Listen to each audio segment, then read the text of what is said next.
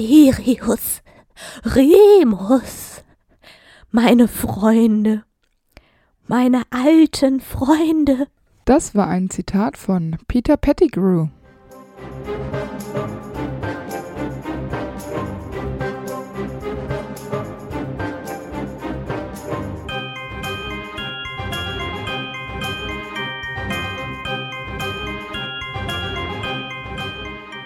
Hi, ich bin Amber. Und ich bin Antonia. Und wir sind die Schokofrösche. Und heute auf unserer Schokofroschkarte ist Peter Pettigrew. Der zwischen 1959 und 1960 in England geboren ist und gestorben ist er Ende März 1998 im Malfoy Manor. Wir kennen ihn als Kretze, Wurmschwanz und als Rumtreiber. Äh, zu seinem Namen Peter kann ich nicht so viel sagen, ist halt so ein Stanni-Name. äh, Pettigrew hingegen könnte man in unterschiedlichen Weisen ableiten. Äh, eine Möglichkeit wäre äh, zum Beispiel als The Pet He Grew, also He ist Ron, das Haustier, was Ron aufzog. Aber Petty könnte auch von Petty kommen, das ist ein englisches äh, Adjektiv und das bedeutet so viel wie bedeutungslos oder trivial. Und das äh, steht natürlich auch für seine ganze Existenz. Könnte aber auch wiederum vom französischen Wort petit kommen. Und weißt du, was das bedeutet? Klein. Ja, du kriegst von mir eine Eins in Französisch. Thank you. Ja, also petit grew, also klein gewachsen. Hm. Wurmschwanz deutet natürlich auf den Rattenschwanz hin, der aussieht wie ein Wurm. Und dass man bei diesem Spitznamen, anders als bei den anderen Spitznamen von den anderen Rumtreibern, vielleicht nicht direkt auf eine Ratte kommt, hat ja natürlich den Hintergrund, dass man nicht direkt an Kretze als Ratte denkt, wenn Harry die Karte des Rumtreibers entdeckt und dann, dass man halt keine Verbindung direkt aufbaut. Kretze hingegen ist ein sehr unschmeichelhafter Name, finde ich, für ein Haustier, weil man ihn natürlich mit der Hautkrankheit Kretze verbindet. Aber ich finde, wenn man ein Tier Kretze nennt, dann sind es doch irgendwie Ratten, oder? Ja, aber das macht man doch nicht. Wenn man ein Tier bekommt, nennt man das doch nicht nach so einer Hautkrankheit. Vor allem, das ist Percys Ratte. Wieso hat Percy sich so einen Namen überlegt? Anstatt ihn irgendwie Steven zu nennen oder so. Es würde viel besser passen zu Percy. Steven? Ja, so ein Spießername.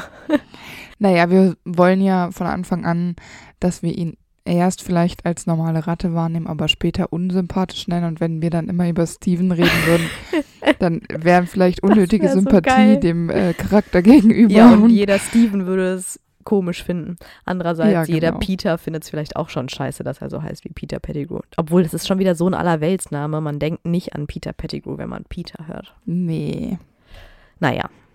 Peter ist ein sehr kleiner Mann, der auch als er erwachsen ist, nicht größer ist als Harry, als er 13 war. Er hat schmuddelige Haut, wässrig glänzende Augen und eine spitze Nase, was ja ein Merkmal seiner Animagus-Gestalt, also der Ratte eben ist. Seine Stimme ist quietschig und auch das ist ja irgendwie so ein rattenähnliches Ding. Mhm. In seiner Jugend ist sein Haar mausbraun und als Harry ihn aber dann ja in seinen 30ern äh, ist sein Haar wesentlich dünner und er hat eine große kahle Stelle am Kopf und in seiner Jugend wird er als fett beschrieben. Wenn er allerdings später dann auf Harry trifft, dann merkt man ihm das jetzt nicht mehr so an. Das liegt dann wahrscheinlich einfach, weil er auf der Flucht ist vor Sirius und einfach mit dem ganzen Stress wird das zusammenhängen. Und äh, außerdem sieht er dann auch äh, unnatürlich stark gealtert aus. Und ihm fehlt seit 1981 sein Zeigefinger. Das ist ja im Film übrigens der Ringfinger, ne? Stimmt warum sollte man sich auch den Zeigefinger abschneiden? Den brauchst du doch, um Sachen mit dem Daumen zu machen. Ja, ich hätte mir den kleinen Finger abgeschnitten. Ja, oder den Ringfinger, den brauchst du auch nicht so doll. Weil Ringfinger könnte man vielleicht sagen, hm, komisch. Aber den Zeigefinger braucht man für alles Mögliche, weil du machst damit doch immer diesen Pinzettengriff. Ja. Ne, den lernen so kleine Kinder auch. Pinzettengriff, so zwischen Daumen und Zeigefinger. Ist doch dumm. Ja, du kannst gar nichts richtig greifen. Da musst du das alles mit dem Mittelfinger machen. Aber Vielleicht hatte er die Hoffnung, dass er nochmal heiratet und dann bräuchte er seinen Ringfinger. Ach so. Hm. Aber einmal ist auch richtig geil, weil da zeigt er irgendwie auf Sirius oder so, glaube ich. Und weil er nicht mit dem Zeigefinger zeigen kann, zeigt er mit dem Mittelfinger. Vielleicht hat er es deswegen gemacht. Ja, ich weiß es auch nicht. Ich habe übrigens noch überlegt, weil er das ja von der rechten Hand macht, äh, könnte man ja darauf schließen, dass er Linkshänder ist. Ja, könnte sein. Weil zum Abschneiden, also wahrscheinlich hat er entweder das mit dem Zauberstab gemacht oder mit einem Messer, weiß ich ja nicht, aber das machst du ja normalerweise mit deiner starken Hand dann und schneidest was von deiner schwachen Hand ab. Ja, genau. Aber vielleicht wollte er das so spektakulär wie möglich darstellen lassen. Deshalb hat er sich für den Zeigefinger entschieden und von seiner starken Hand, damit alle sich denken, so ja, Krasser Typ. ist ernst gemeint. Ja, das kann sein.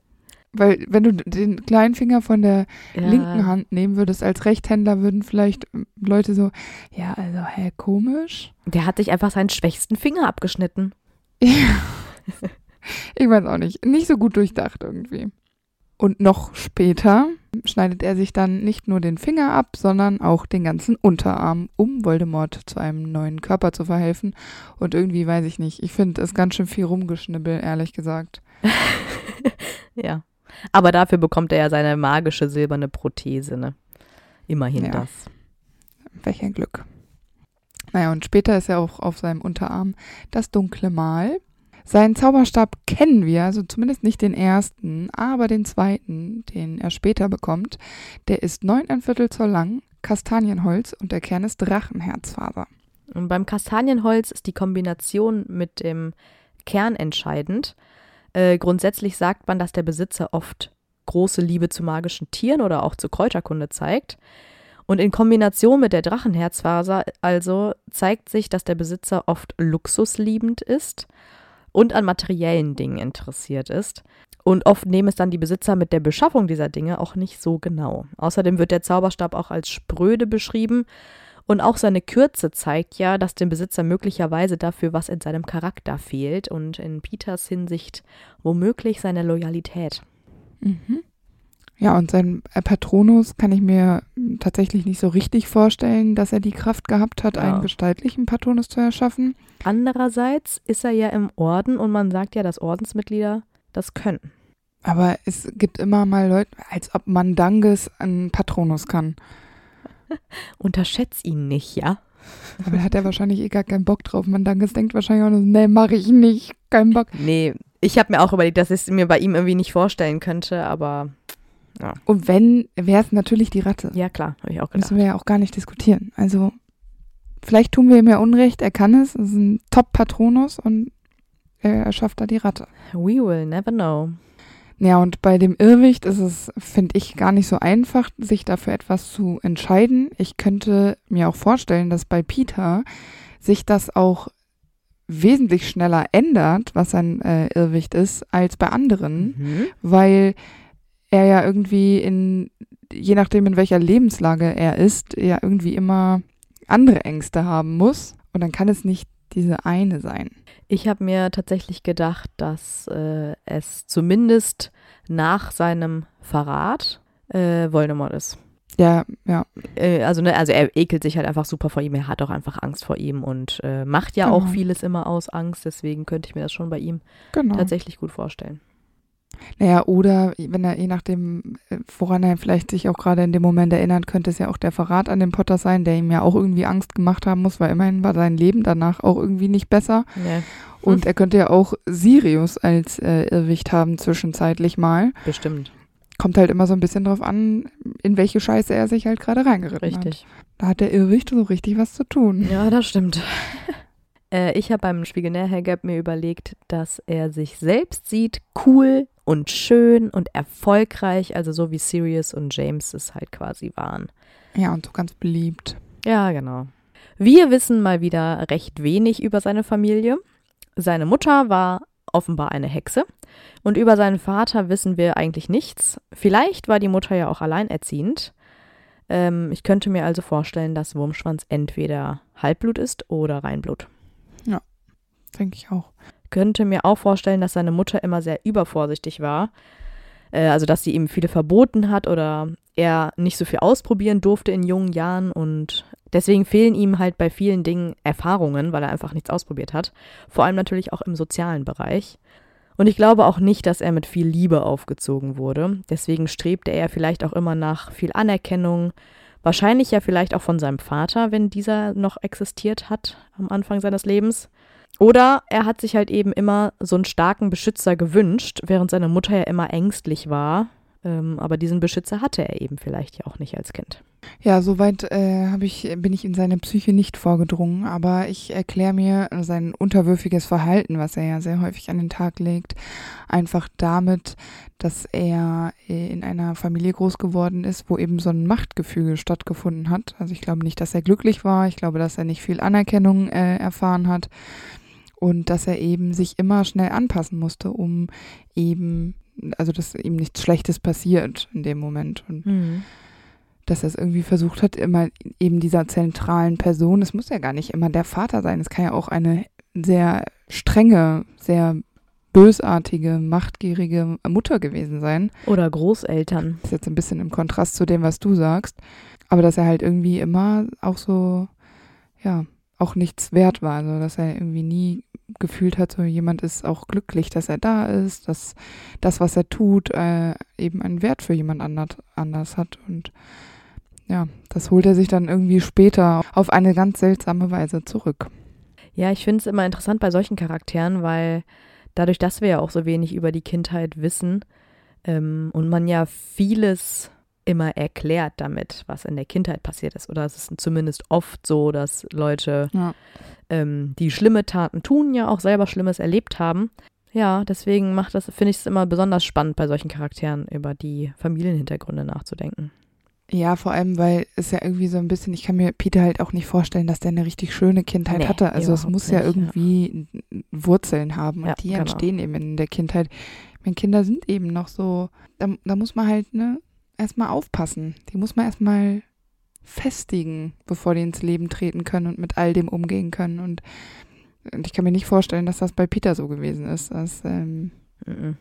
gibt bestimmt auch immer Ausnahmen, da bin ich sicher Ja, klar. die trotzdem eine schöne Kindheit hatten und dann trotzdem irgendwie abgefahren sind. Ja, ne? und auch nicht jeder, der eine schlimme Kindheit hatte, baut Scheiße später. Also, ja, ja, genau. Also man hat ja immer die Wahl, ne? Also sagt Sirius doch mal so schön, ne?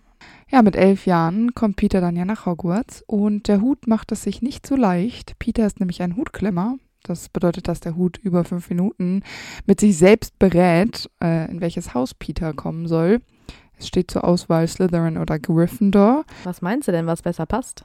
Ah, ich weiß nicht. Also, ich stimme dem Hut zu. Es ist total schwierig. Deshalb habe ich es mir einfach gemacht. Und ich könnte mir vorstellen, dass vielleicht Peter sich wie Harry zum Beispiel gewünscht hat, nach Gryffindor Ja. zu kommen, äh, weil er vielleicht einfach schon James und Sirius ausgemacht hat, so wie Harry eben schon Ron ausgemacht hat im Zug und sich überlegt hat, hm, die sind cool, die haben ja schon vorher polarisiert, das sind beides Zauberer, die sind in der Zaubererwelt groß geworden, die haben sich ja wahrscheinlich super easy da am Bahnhof äh, und im Zug einfach ähm, verhalten. Vor allen Dingen Sirius ist ja auch vor ihm dran, ne? B, Black. Also dann dachte er sich, ich möchte nach Gryffindor und unserer Theorie nach, dass man sich Gryffindor wünschen muss, um nach Gryffindor zu kommen, ist er in Gryffindor geworden und eben kein Slytherin, obwohl eben Slytherin auch passt. Aber da ist halt so ein Loyalitätsding auch irgendwie. Weil Slytherins ja auch Ja, loyal stimmt. sind eigentlich. Auch wenn die über Leichen gehen würden. Es ist, denke ich, auch der Wunsch, mit den beiden befreundet zu sein, der ihn nach Gryffindor Genau. treibt. Ja. Ich vermute ja auch, dass er durch Remus in die Gruppe kam. Ähm, die haben sich ja alle einen Schlafsaal geteilt und Peter hat äh, Sirius und James ja wahrscheinlich schon immer quasi seit dem ersten Blick angehimmelt. Ja. Äh, und dann könnte ich mir vorstellen, war Remus halt irgendwie so der Mittler, der ihn dann irgendwie öfter mal mitgenommen hat äh, und dadurch halt eben diese Freundschaft dann der vier entstanden ist. Ich frage mich halt immer, was die anderen an Peter hatten als Freund. Vielleicht war er ja besonders witzig. Hm. Oder, und das äh, finde ich fast schon traurig, Sirius und James haben sich immer gut gefühlt, weil sie ihn ja nicht ausschließen und nicht mobben. Und deswegen ruhigen Gewissens andere Schüler fertig machen können, weil es ist ja alles nur Spaß, weil Peter, der ja auch so ein kleines Opfer ist, der ist ja auch unser Freund. Ja. Ne, wir meinen das ja nicht so. Wir sind ja mit Peter befreundet. Wir sind gute Menschen. So, ja, genau. ne, dass sie das so ein bisschen als Rechtfertigung sehen. Also das finde ich auch trauriger als äh, den, die erste Idee, dass er vielleicht sehr witzig ist. Aber ich finde, das kommt schon ganz hin. Ja. Und James und Sirius waren einfach auch keine netten Menschen zu Schulzeiten. Deshalb fände ich, würde das schon hinkommen. Und Remus hat sich vielleicht einfach die ganze Zeit gedacht, naja, ich bin bin eben dabei, ich bin hier die Schweiz, ich bin relativ neutral. Ja, und ich glaube natürlich auch, hat es ähm, Sirius und James ganz gut gefallen, dass die so einen dauerhaft jubelnden Fan an ihrer Seite hatten. Ja. Ja klar, und vielleicht war er auch so ein Typ so fürs Schmiere stehen, ne, dass man sagt, so Peter, du bleibst Mhm. jetzt mal hier stehen und Ja. du guckst mal und hier beobachte Ja, der hat so die niederen Arbeiten erledigt. Weil, genau, weil er vielleicht auch Mitleid erzeugt hat bei dem einen oder anderen, dass man einem vorschicken konnte, ja, Peter, geh du mal, dann kriegen wir das und das auf jeden Fall. Und also halt eben für so auch so Botengänge und eben wofür sie sich so ein bisschen zu fein waren. Es ist halt immer so, ich finde es halt irgendwie mittlerweile, jetzt haben wir so oft über äh, James und Sirius gesprochen, aber ich meine, bei Peter gehört es halt einfach dazu. Mich nervt es immer, dass die einfach so, so kacke waren, während sie jugendlich waren, weil man hätte aus dieser Freundschaft sehr viel mehr machen können, Oh ja. weil man hätte Peter ja auch abholen können. Und wenn er in seiner Familie schon nicht hätte gerettet werden können, dann hätte man das vielleicht in Hogwarts tun können. Aber da haben ja auch irgendwie alle weggeguckt, weil ich kann mir nicht vorstellen, dass alle Lehrer und alle Schüler sich dachten, boah, Peter geht jetzt bei den, äh, bei den äh, dreien mit oder hauptsächlich bei diesen Zweien und ist da super gut aufgehoben. Ja, klar. Also es ist ja jetzt keine Freundschaft, die auf Augenhöhe gewesen sein kann. Also das kann ich mir nicht vorstellen. Nee. Ja, im Gegenteil. Also Deshalb ist es irgendwie traurig. Wurmschwanz schließt sich dann ja auch immer bei diesen Hänseleien von James und Sirius an, weil er will ja auf gar keinen Fall selbst so ein Opfer werden, das gemobbt wird. Ja. Und natürlich will er auch den anderen gefallen, weswegen er dann ja auch zum Beispiel Snape mitmobbt und ihn auch auslacht. McGonagall zum Beispiel hält ihn ja auch nicht für sonderlich begabt. Sie nennt ihn ja sogar dumm und einfältig. Und öfter mal fährt sie ihn auch an. Und man merkt natürlich auch, dass er im Schatten von den anderen steht, weil bei einer Prüfung zum Beispiel fallen ihm nicht mal alle Merkmale eines Werwolfs ein. Dabei chillt er ja ständig mit einem. Also es ist irgendwie so ein bisschen schwierig. Und ich glaube auch, dass was du gerade gesagt hast, tendenziell hätte man bei ihm vielleicht mehr Potenzial aus ihm ziehen können. Aber er ist, glaube ich, ein bisschen faul. Ja. Und er wird halt, wie gesagt, immer überschattet, weil die anderen sind halt schlau. Also James und Sirius sind halt wirklich Ausnahmeschüler, die sind ja wirklich gut. Und Remus ist sowieso so ein Schlaukopf. Und da fällt er halt irgendwie so immer unter den Radar. Ja, Und äh, das bedeutet ja aber eigentlich nicht, dass er dumm ist. Aber ich glaube, deswegen finden ihn viele dumm. Also sie halten ihn quasi dafür, fälschlicherweise. Genau, die denken, er ist dumm, aber ist er nicht. Er ist halt nur dümmer als die anderen, was aber nicht heißt, dass er dumm ist. Naja, gut, und wenn du dann eben so eine eingeschworene Gruppe bist, von, wie von den vier Leuten, dann wirst du halt automatisch verglichen. Und wenn du dann James Ja, und genau. Sirius immer so an der Spitze siehst und Remus, der So Streber. sich da ganz gut ja. durchwurstelt und ähm, gar nicht so auffällig ist, abgesehen davon, dass er ein Werwolf ist, was ja zu dem Zeitpunkt auch keiner weiß, aber naja gut, und dann hatte er vielleicht auch einfach, weil er eben faul war, auch nie die Motivation, das mal zu ändern. Und er musste es ja auch nie tun. Er ist ja auch immer durchgekommen. Ja, genau. Ja, also es, es gab ja eigentlich überhaupt gar keine Notwendigkeit ähm, für ihn, sein, seine akademische Laufbahn voranzutreiben. Und wenn wir jetzt davon ausgehen, dass ähm, seine Eltern sich sowieso nicht so richtig um ihn gekümmert haben und Noten auch wurscht waren und die vielleicht einfach froh waren, dass er nicht zu Hause war, wenn sie ihre Ruhe hatten oder wenn sie alleinerziehend waren, ne, dass dieses eine Elternteil dann dachte, oh Gott sei Dank, ne, bin ich ihn los. Ich meine, dann hat er ja nicht mal diesen Ansporn von zu Hause, das wir jetzt auch schon oft bei Zaubererkindern gehört haben, dass die eben sich so da reingefuchst haben, weil sie so einen Druck von zu Hause bekommen haben. Aber wenn das auch nicht der Fall ist, dann, dann hat der ja auch nichts, wofür es sich lohnt, da äh, sich selbst in den Arsch zu treten. Und dann passiert das halt, ne? Ja, also er ist halt einfach so ein klassischer Mitläufer irgendwie und ähm, ich könnte mir aber auf der anderen Seite vorstellen, weil er ja auch nie Wortführer ist oder so, sondern er lacht halt immer nur mit über die Witze von James und Sirius. Ähm, da glaube ich halt, dass er auch das nur macht, wenn die anderen auch dabei sind. Also zum Beispiel, wenn er Snape auf dem Gang begegnet, würde der dem niemals irgendwie einen Spruch drücken oder so, sondern wahrscheinlich den Blick senken und ihn irgendwie so ignorieren und so schnell weg davon hasten, weil ihm das irgendwie dann wieder unangenehm ist. Mhm. Aber ähm, er würde halt nie selber aktiv werden. Aber ich könnte mir auch vorstellen, dass er sehr darauf bedacht ist, auf keinen Fall alleine draußen rumzulaufen. Er würde ja nie souverän in solchen Situationen re reagieren können. Und ich glaube auch nicht, dass er schlagfertig gewesen wäre oder so. Weil, wenn die Leute ihm zu nahe gekommen wären, im Zweifel könnte ich mir vorstellen, dass er vielleicht einfach aus Panik angefangen hätte zu heulen. Ja.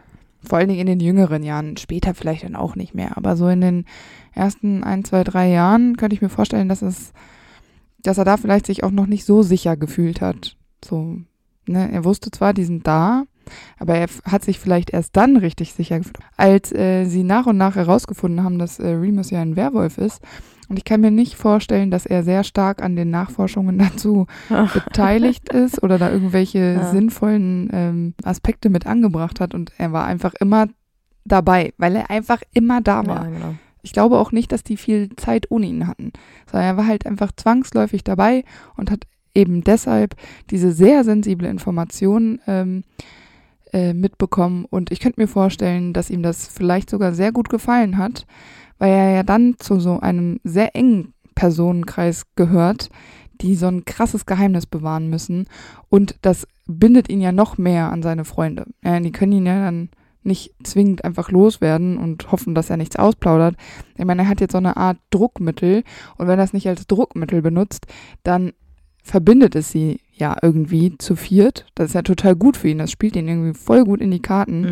Mhm, und äh, diese Verbindung stärkt sich ja dann auch noch, weil sie ja dann ähm, anfangen, ähm, Animagi werden zu wollen. Ich meine, das dauert drei Jahre. Das ist sehr intensiv. Die werden da immer zusammen geforscht haben, zu gucken, was sie machen müssen. Dann da auf ihren Blättern darum gekaut, nächtelang und diese Zaubersprüche, das ist natürlich total bindend. Und vor allem dann, als sie es im fünften Schuljahr geschafft haben, von da an konnte äh, Peter ja wirklich safe sein. Ne? Dann hatten die ja dieses super einmalige, unregistriertes Animagus sein, super geheimnisvoll, dieses in den Wäldern rumlaufen und so. Das ist doch, das muss doch richtig gut für ihn gewesen sein. Also da hätte er vielleicht tatsächlich ein bisschen Energie rausnehmen können und das so in die richtige Richtung lenken können und sich denken können, das ist richtig cool, wir sind hier voll das gute Team. Aber irgendwie hat das auch nicht gereicht. Nachhaltig. Ja, vor allem, weil er ja als seine Animagus-Form ja auch wirklich einen Nutzen hatte, weil er ja eine Ratte geworden ist und ähm, damit, weil er halt eben so klein und wuselig war, konnte er die peitschende Weide mit diesem Knoten da äh, zum Stillstand bringen, was die anderen, die ja viel größere Tiere waren, ja nicht konnten. Also da hatte er auch wirklich mal einen Zweck und einen Sinn, den er erfüllen konnte. Ich habe auch das Gefühl, dass ähm, James und Sirius beschlossen haben, dass sie Animagi werden und Wurmschwanz da kein Mitspracherecht hatte, sondern der hat halt einfach nee. stumm mitgemacht und äh, genau. wurde nicht nach seiner Meinung gefragt. Ich glaube auch nicht, dass er zu denen jemals Nein sagt. Ich glaube, der ist so ein tendenzieller nee. Ja-Sager und deswegen hätte er sich das eh nie getraut. Ja, ja, genau. Ja, nicht tendenziell, sondern hauptsächlich. Und ich meine, McGonagall ist zwar der Meinung, dass äh, er nicht in derselben Liga spielt wie James und Sirius, aber offenbar schafft er es ja. Ich meine, die anderen werden ihm geholfen haben, mhm. aber ich glaube halt wirklich, wie gesagt, dass er grundsätzlich eher unterschätzt wird. Mhm. Aber ich glaube jetzt zum Beispiel auch, dass er jetzt zur Karte des Rumtreibers nicht wirklich viel beigetragen hat. Nein, das denke ich auch nicht. Ja. Wir wissen nicht, ob Peter nach seiner Hogwarts-Laufbahn irgendeinen Job oder irgendeine Ausbildung anstrebt. Er schließt sich jedenfalls direkt wie seine Freunde dem Orden des Phönix an, wo sie ja gegen Voldemort und seine Gefolgsleute kämpfen. Aber ich frage mich immer, ich meine, dass sich das James und Sirius so leisten können, okay, aber Peter und Remus halt, eigentlich haben die ja keine Kohle, ne? Nee, eigentlich nicht, aber vielleicht hoffen die einfach, dass man forever zu viert äh, rumhängt und äh, man sich dann viele Dinge teilt, unter anderem Gringons verliest. Weiß ich nicht. Sein. Aber ich glaube, dass äh, Peter auch so ein Typ wäre, ich meine, selbst wenn er jetzt nicht mit James und Sirius befreundet wäre, die Geld haben zufällig, das wäre so einer, der, der kommt durch. Das ist so ein Überlebenskämpfer. Ja, weißt du, der erzählt dir, kaut dir irgendwas an der Tür ab und du sagst, ja komm, kannst eine Nacht bleiben und bleibt aber drei Monate, weißt du? Also ich denke, dass er da immer durchkommt und auch wieder hier nicht diesen, diesen Ansporn hatte, so ich wünsche mir, keine Ahnung, ein ganz tolles Haus und ich möchte das, hab mir hier Vorstellungen vom Leben gemacht und eben weil er so wenig Wünsche hat, weil er immer darauf wartet, dass jemand anders für ihn Entscheidungen trifft, wo er einfach so Ja sagen kann, kann er ja vielleicht gar nicht so zukunftsorientiert ähm, sein Leben gestalten. Deshalb war es für ihn vielleicht auch nie notwendig, darüber nachzudenken, eine Ausbildung anzufangen, weil er sich dachte, passt eh schon irgendwie. Ich denke auch. Ja, und in den Orden ist er ja auch sicherlich nicht aus reiner Überzeugung, sondern einfach nur als Mitläufer eingetreten, weil er sich ja vielleicht auch einfach in diesen doch sehr schwierigen Zeiten äh, einfach Schutz verspricht. Ich meine, immerhin ist Voldemort auf dem Vormarsch. Ich meine, das muss man auch dazu sagen. Das ist jetzt nicht mhm. ein kleines Problem, sondern ein größeres. Und ich denke, dass Peter an sich auch viel von Angst bestimmt ist und eben sich dann überlegt hat, ich mache das, was die machen, ich komme damit. Ich kann mir aber auch vorstellen, dass er keine große Funktion im Orden gehabt hat, Mhm. äh, sondern immer nur so auch so Kleinigkeiten erledigt hat. Und am Ende ist es ja auch immer in Peters Sinne, sich auf die Seite zu schlagen, auf der es ihm, also seiner Ansicht nach, am besten geht. Und weil er wohl irgendwann auf die Idee gekommen ist, dass der Orden eben nicht mehr den meisten Schutz versprechen kann, schlägt er sich eben auf die dunkle Seite und arbeitet für Voldemort. Ich glaube, es hat eher so ein bisschen den Hintergrund, wir wissen ja auch, dass ähm, Voldemort mal versucht hat, James zu rekrutieren. Und vielleicht haben wir auch mal an Wurmschwanztür ein paar Todesser geklopft und ihm halt so Angst eingejagt. Und ich glaube, weil er ja viel aus Angst entscheidet, hat er dann halt eher die Wahl getroffen, ja, okay, ähm, die drohen mir, mich umzubringen oder meine Mutti umzubringen oder was weiß ich, was sie ihm androhen. Dann arbeite ich lieber für die als Spion und erzähle denen halt ein paar Informationen über den Orden, als dass sie mir wehtun. Ich glaube eher, dass es so ein bisschen eine Angstentscheidung war. Aber müsste es ihm nicht total Angst machen, als Spion zu arbeiten, dieses aufgedeckt werden? Und ich meine, Ja, aber hat er groß eine Wahl? Glaube nicht. alle anderen hatten eine Wahl. Und die, Peter ist der Einzige, der keine hat. Ja, Peter kann, keine, sich, kann, kann sich keine eigene Meinung bilden. Das ist, glaube ich, Ja, sein das Problem. halt Und natürlich Problem. hat es auch was damit zu tun, dass Voldemort ja gerade an der Macht ist. Also er, er ist mächtiger als je zuvor. Er ist quasi kurz davor, die Weltherrschaft zu übernehmen. Und es könnte natürlich schon sein, dass er inzwischen denkt, hm, wahrscheinlich bin ich dann auf der Seite besser aufgehoben, wenn es dann Genau. mal irgendwann wirklich zum Umbruch kommt. Ja, genau. Ähm, ja, ist schwierig. Es bekommt ja auch niemand mit. Also äh, er schließt sich Voldemort an und wird so eine Art Doppelagent, noch bevor Snape übrigens weiß, was das ist, ja. Ja, stimmt. Allerdings ist er natürlich hauptsächlich ein Spion für Voldemort, denn weil die gute Seite profitiert ja nicht von Peters Wissen, dass er ein Todesser ist. Das wissen die ja gar nicht. Nee, nee, genau. Äh, das bedeutet ja aber auch, dass er sehr geschickt sein muss und ein sehr guter Schauspieler, weil er ja auch irgendwo diese Angst, die er hat und die, unter diesem Druck, unter dem er steht, ja auch irgendwie verstecken kann. Also ich meine, er wird nicht sonderlich nützlich sein, auch nicht für Voldemort. Er wird da jetzt keine großen Aufgaben haben. Ich glaube auch nicht, dass er große Informationen aus dem Orden äh, hauptsächlich weitervermitteln kann, weil er im Zweifel die ganz großen Fische gar nicht mitbekommt. Ja, das denke ich auch. Aber er bekommt ja immerhin trotzdem das dunkle Mal und das will ja schon was heißen. Genau, und ich denke, dass er halt auch im Orden immer so unterm Radar fliegt, Ja, voll. sodass die sowieso vielleicht eine Wesensveränderung von Peter innerhalb kürzerer, also in so einem kürzeren Zeitraum, vielleicht auch gar nicht so bemerken würden. Weil ich könnte mir vorstellen, im Orden, weißt du, wenn James oder Sirius oder Lily oder wer auch immer jetzt ein Problem hätte, ein größeres, psychisch, körperlich, wie auch immer, es würde sofort auffallen. Würde Peter dasselbe passieren, ich glaube, ähm, dass die Leute diesen Feingefühl haben. Ich meine, das ist total tragisch für Peter, dass er da so wirklich eigentlich auch null abgesichert ist und dass man vielleicht im Orden auf die Idee kommen könnte, dass man sich um seine Mitglieder wirklich gut kümmern müssen, weil die sonst abtrünnig werden. Ich meine, das ist so ein Ordensproblem. Ja. ja. Aber für Peter ist es halt auch eigentlich wirklich unendlich traurig. Ich meine, auf der einen Seite hat er jetzt dieses Mal, das du ja gerade erwähnt hast, das ist ja richtig krass. Das ist ja irgendwie in Todesserkreisen eine Ehre. Ja, da muss man ja glücklich sein, dass man es hat. Aber ich kann mir nicht vorstellen, dass Peter deshalb glücklich ist. Nein, ist er auf gar keinen Fall. Der macht das ja nur aus Angst. Das ist ja für ihn keine Ehre. Der hofft ja einfach nur, dass er auch weiterhin unterm Radar fliegen kann. Und ich könnte mir auch vorstellen, dass diese Aufgabe der Spionage für ihn vielleicht auch wirklich so belastend ist, dass er sich einfach wünscht, dass es irgendwann vorbei ist und er einfach nur so, ja, wieder so kleinere Arbeiten machen kann. Damit er eben wieder einfach mitlaufen kann und keine Entscheidungen treffen muss. So, welche Informationen sind wichtig? Wo muss ich noch hinhören? Was, was will Voldemort hören? Voldemort will bestimmt nicht hören, Lily Potter hat äh, Butterbier zum Abendbrot äh, getrunken. Ne? Also da müssen ja schon krasse Sachen her. Und das ist halt schwierig. Ja. Also ich, äh, wir wissen ja, dass Dumbledore ja die Vermutung hat, dass es einen Spion unter ähm, den Leuten gibt. Ja. Es kommt ja allerdings niemand auf die Idee, Wurmschwanz zu verdächtigen. Und das, obwohl Lily ja durchaus eine Wesensveränderung merkt. Also sie äußert ja mal den Verdacht oder die, ähm, dass ihr aufgefallen ist, dass Wurmi, wie sie ihn nennt, etwas Ja, niedergeschlagen wirkt.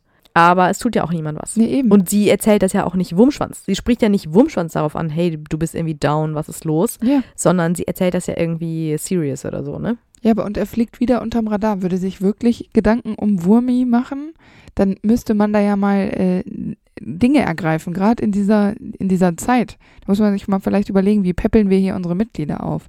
Wie schaffen wir es hier, äh, Voldemort die Stirn zu bieten? Aber irgendwie ist, bei, ist da bei Peter, ist, guckt da keiner richtig hin. Und wir wissen ja, dass Lilly feinfühlig ist. Und eben weil er so unscheinbar ist, ist das irgendwie genau der größte Fehler, den man machen kann. Denn Peter, wissen wir, verrät dann seine einstigen Freunde in der Halloween-Nacht 1981 und lässt zu, dass Voldemort, James und Lily und den kleinen Harry versucht zu töten, wobei Harry ja überleben kann. Und im Gegensatz zu Sirius, von dem wir ja wissen, dass er seine Freunde, für seine Freunde gestorben wäre, ist Peter einfach nur schwach. Und ich nenne das jetzt dumm. Ähm, es ist, ich habe da kein richtiges Wort gefunden. Ich finde es nicht dumm, aber ich glaube, er hat das einfach in Kauf genommen, dass das passieren kann. Also es war ihm ich glaube auch nicht egal, aber es, seine eigene Haut war ihm einfach wichtiger und so hat er sie dann einfach verraten. Ich stelle es mir mal so ein bisschen so vor, er ist da jetzt ein Todesser. Alle Todesser wissen, er ist quasi auch im Orden und er müsste da die krassesten Connections haben. Er kann aber überhaupt nicht abliefern. Und alle erwarten so ein bisschen so, hey, ne, hier, mach doch mal was. Äh, er hat aber irgendwie nichts Spannendes. Und dann aus dem Nichts. Und ich glaube, Peter ist der Letzte, der wirklich damit rechnet, dass James ihn zum Geheimniswahrer macht. Das ist ja ein Turning Point, womit keiner gerechnet hat. Das ist ja James Gedanke dahinter, oder Sirius Gedanke vor allem, äh, dass es eben nicht Sirius wird, sondern Peter. Und das ist, glaube ich, so ein Moment, wo Peter denkt, endlich kann ich diesen Druck von den Todessern und von Voldemort gerecht werden oder ihr entgegenwirken, weil ich endlich eine Information habe. Ich weiß, wo die sind. Genau. Ich weiß halt auch nicht, inwieweit er ja von der Prophezeiung und dem ganzen Drumherum weiß. Aber natürlich ist, muss ihm ja klar sein, wenn die diesen Fidelius-Charme da wirken, ein Geheimniswahrer haben und untertauchen, dass sie natürlich die Sorge haben, dass Voldemort ihnen etwas antun möchte. Ob er jetzt weiß, dass das, ob, dass das was mit Harry zu tun hat, keine Ahnung. Das wissen wir alles nicht.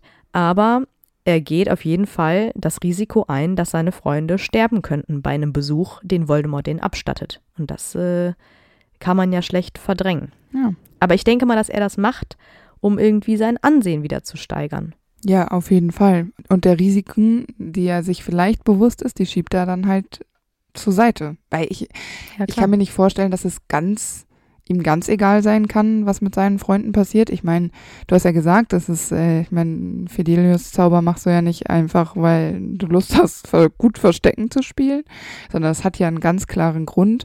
Ich denke, dass die Stimmung im Orden auch dementsprechend ähm, angespannt ist und nicht so, hm, mal gucken, ob das so funktioniert. Und deshalb denke ich, er hat es halt einfach äh, billigend in Kauf genommen und das finde ich ist schon äh, krass. Ich meine, zu Schulzeiten stand er ja mit James und Sirius auch immer auf der Gewinnerseite, ja. Und ich glaube, er kommt so ein bisschen in diesen, in so einen Strudel rein, wo er sich dachte, so im Orden gegen Voldemort, das klappt nicht. Ähm, ich muss wieder mich auf die Gewinnerseite schlagen. Und mit dieser einen Info hat er sich wahrscheinlich gedacht, katapultiere ich mich hier jenseits äh, des Guten und das Böse gewinnt und ich habe hier meine Ruhe. Aber ich finde es halt, ich weiß nicht. Ich finde es enttäuschend, dass er so leichtfertig mit dem Leben seiner einstigen Freunde umgeht. Ja, ich meine, äh, es ist auch schon echt ganz schön eiskalt. Ich meine, was man nicht alles aus Angst bereit ist zu tun.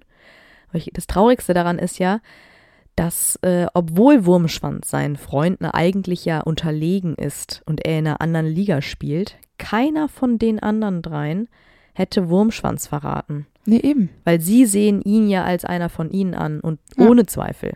Und er ist halt einfach bereitwillig aus Angst, sie zu opfern, nur um selbst zu leben. Genau. Das ist ja eigentlich das Schlimmste an der ganzen Geschichte.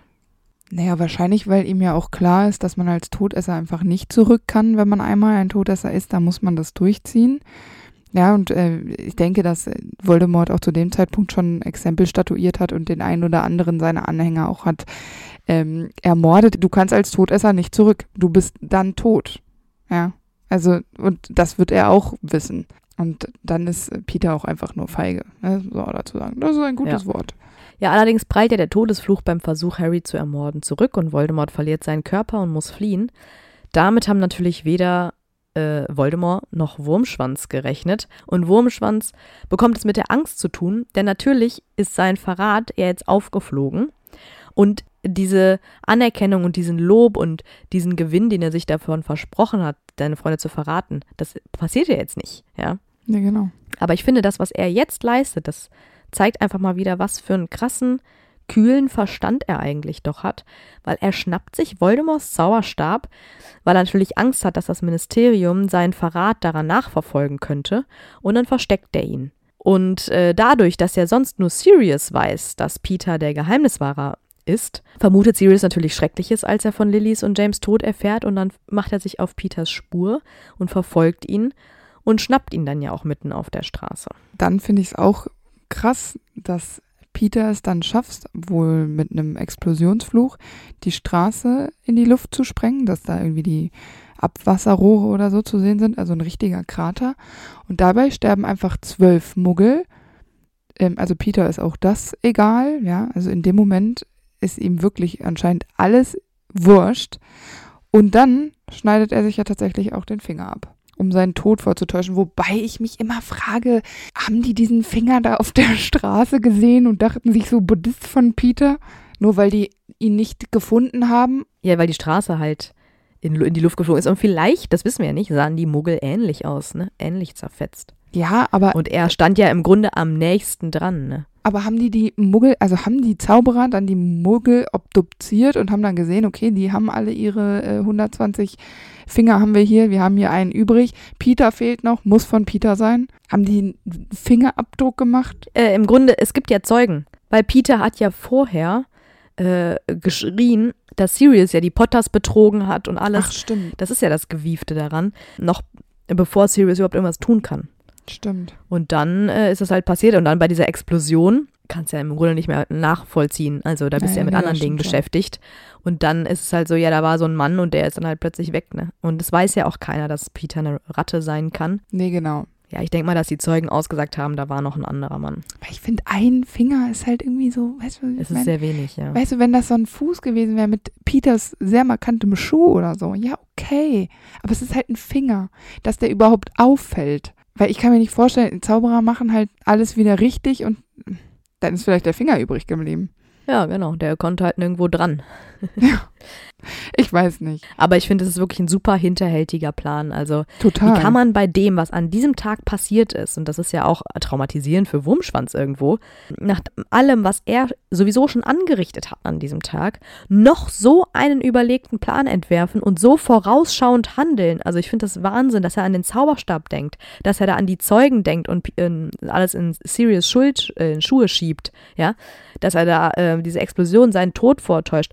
Das sind alles so Sachen, da denke ich mir so, wow, ja. Ja. Mach erstmal so einen Plan. Ja, und ich äh, muss auch dazu sagen, ich bin auch nochmal enttäuscht von Peter. Er hat jetzt nicht nur die Potters verraten, sondern eben auch Sirius. Sirius ist jetzt vielleicht äh, nicht tot, aber der kommt ohne Verhandlungen nach Azkaban. Das heißt, Peter hat eigentlich nur noch einen richtigen Freund, aber da äh, zu dem kann er ja auch tatsächlich nicht, weil er ja sich totgestellt hat. Ich finde das, ich finde es einfach uncool von Peter. Es gefällt mir einfach gar nicht. Finde ich auch scheiße.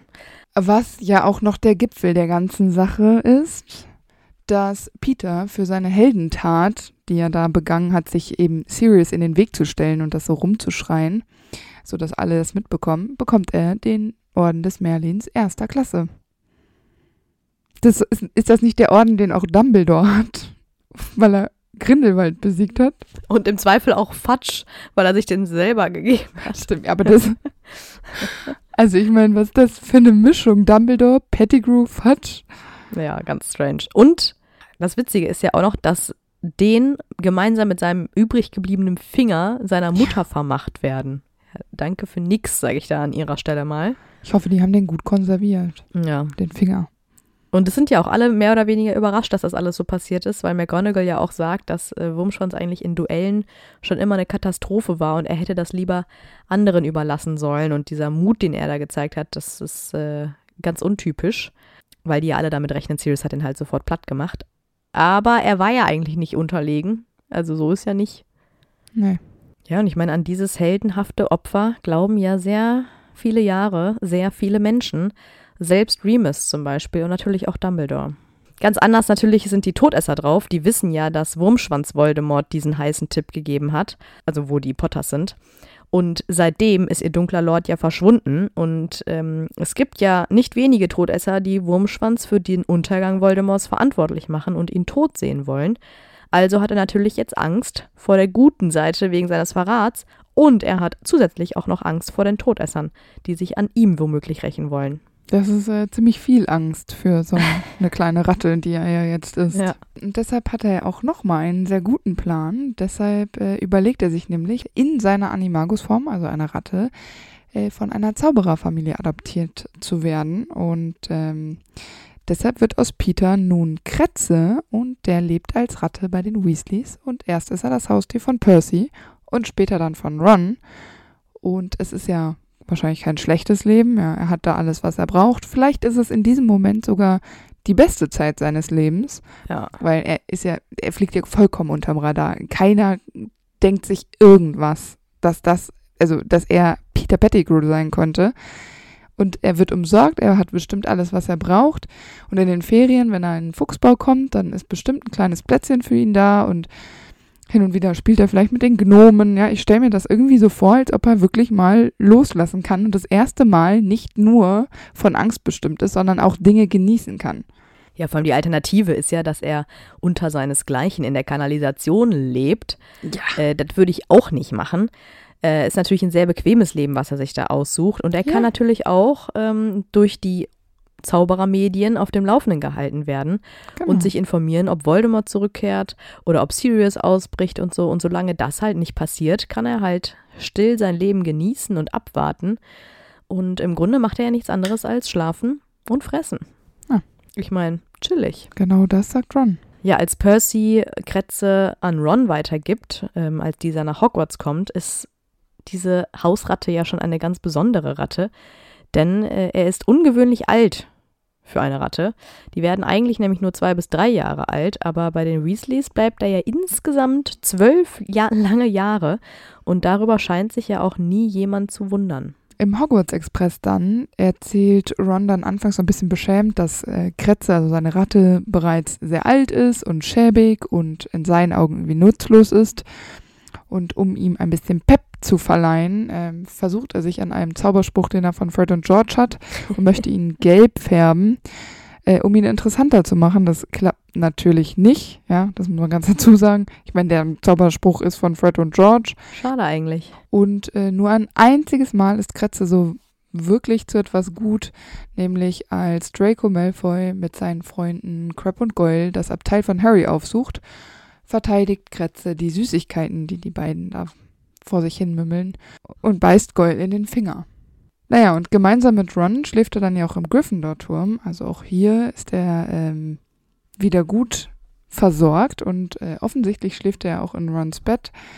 Ähm, was ja vielleicht wirklich ein bisschen merkwürdig ist, wobei, wenn die das schon immer so gemacht haben, ist es auch in Hogwarts nicht merkwürdig, weil dann ist genauso merkwürdig im Fuchsbau. Und da ist ja mit dieses offensichtliche Problem, dass man nicht so ganz versteht, warum Fred und George, äh, die ja in, zu dem Zeitpunkt schon im Besitz der Karte des Rumtreibers sind, nicht bemerken, dass Kretze auf dieser Karte erscheint. Der kann ja nicht als Kretze da ausgeschrieben sein, ja, weil die Karte das ja nicht wissen kann. Nee, es ist natürlich Peter Pettigrew. Ja, also Ja. ich denke es mir halt immer so, ähm, man darf ja nicht vergessen, das ist ein Schlafsaal und da sind fünf Jungs drin. Fred und George wissen bestimmt nicht, wie Seamus und Dean heißen zu dem Zeitpunkt. Äh, oder ob da jetzt ein Peter drin ist. Die kennen vielleicht ja auch Peter Pettigrew als Namen gar nicht. Das sagt ihnen jetzt ja vielleicht auch nichts. Und dann sind da fünf Namen innerhalb von einem kleinen Ort. Also wahrscheinlich kannst du die Namen da eh nicht mehr richtig lesen. Außerdem Weil die sich überlappen. Warum sollten Fred und George sich den Gry Gryffindor-Gemeinschaftsraum angucken? Die benutzen die Karte, um Wege nach draußen zu finden, um Geheimgänge aufzuspüren. Das interessiert die ja nicht, was im Schlafsaal der Jung Erstklässler-Jungs los ist. Also ich glaube, die gucken gar nicht auf den Gryffindor-Gemeinschaftsraum. Ach, ich bin mir nicht sicher. Und wir hatten ja auch schon mal die Theorie aufgestellt, dass die Rumtreiber selbst einen Schutz eingebaut haben, dass sie in ihrer Animagus-Form nicht sichtbar sind auf der Karte, bis eben jemand den Schutz aufhebt. Und das passiert ja, Ja. später, als Lupin äh, die Karte bekommt und da er irgendwie nach Sirius sucht, beziehungsweise Harry ähm, verfolgt äh, und da sieht Lupin Peter ja. Das ergibt Sinn. Da bin ich auch immer noch für, weil man das halt so ganz gut erklären kann. Aber ich hätte es irgendwie cooler gefunden, hätte JK sich kurz darüber Gedanken gemacht. Also ich finde, das ist durchaus eine offensichtliche Erklärungsnotsituation, wo man genau das ja irgendwo mal hätte einschreiben können. Weißt du, als Lupin diese Karte erklärt zum Beispiel. Ja, ne? dann, ja wir haben hier so einen Schutz eingebaut, man kann uns dann in Animagus-Form nicht sehen, damit wir unbemerkt das Schloss verlassen können, wie auch immer. Also ich finde, das ist eine ganz gute Erklärung, warum Fred und George oder auch Harry später Peter nicht sieht. In Harry und Rons, zwar in einem Schuljahr, verstehst Dobby ja den Zugang zum Gleis 9 3 Viertel und, ähm, und sie können eben nicht zum Hogwarts Express und deshalb reisen sie ja mit dem Fort Anglia und auch da muss äh, Hedwig mit und natürlich auch Kretze. Ich könnte mir vorstellen, Was dass so. Ratten nicht höhensicher sind, also dass die nicht schwindelfrei sind. Ach, der hatte bestimmt auf einige Dinge keinen Bock, die Ron ihm also angetan hat. Ja, das denke ich auch. Vor allem, wenn man sich überlegt, dass ein erwachsener Mann, der dann später von diesem verrückten Auto in seiner Kiste, zumindest ist es im Film, aber wahrscheinlich hat er auch eine Reisebox für den Hogwarts Express, ähm, da rausgeworfen wird. Ja.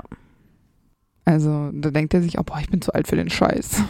Diese Meinung über Kretze, dass er langweilig und nutzlos ist, die ändert sich ja aber schon rapide, weil im nächsten Schuljahr plötzlich Krummbein erscheint. Und Krummbein zeigt ja deutliches Interesse an Kretze und das kränkt Ron. Weil Kretze baut ja auch in Harrys drittem Schuljahr ganz schön ab, wie wir wissen. Äh, Das kommt natürlich daher, dass er mitbekommen hat, dass Sirius aus Azkaban geflohen ist. Ähm, er wird nämlich immer dünner und verliert Fell.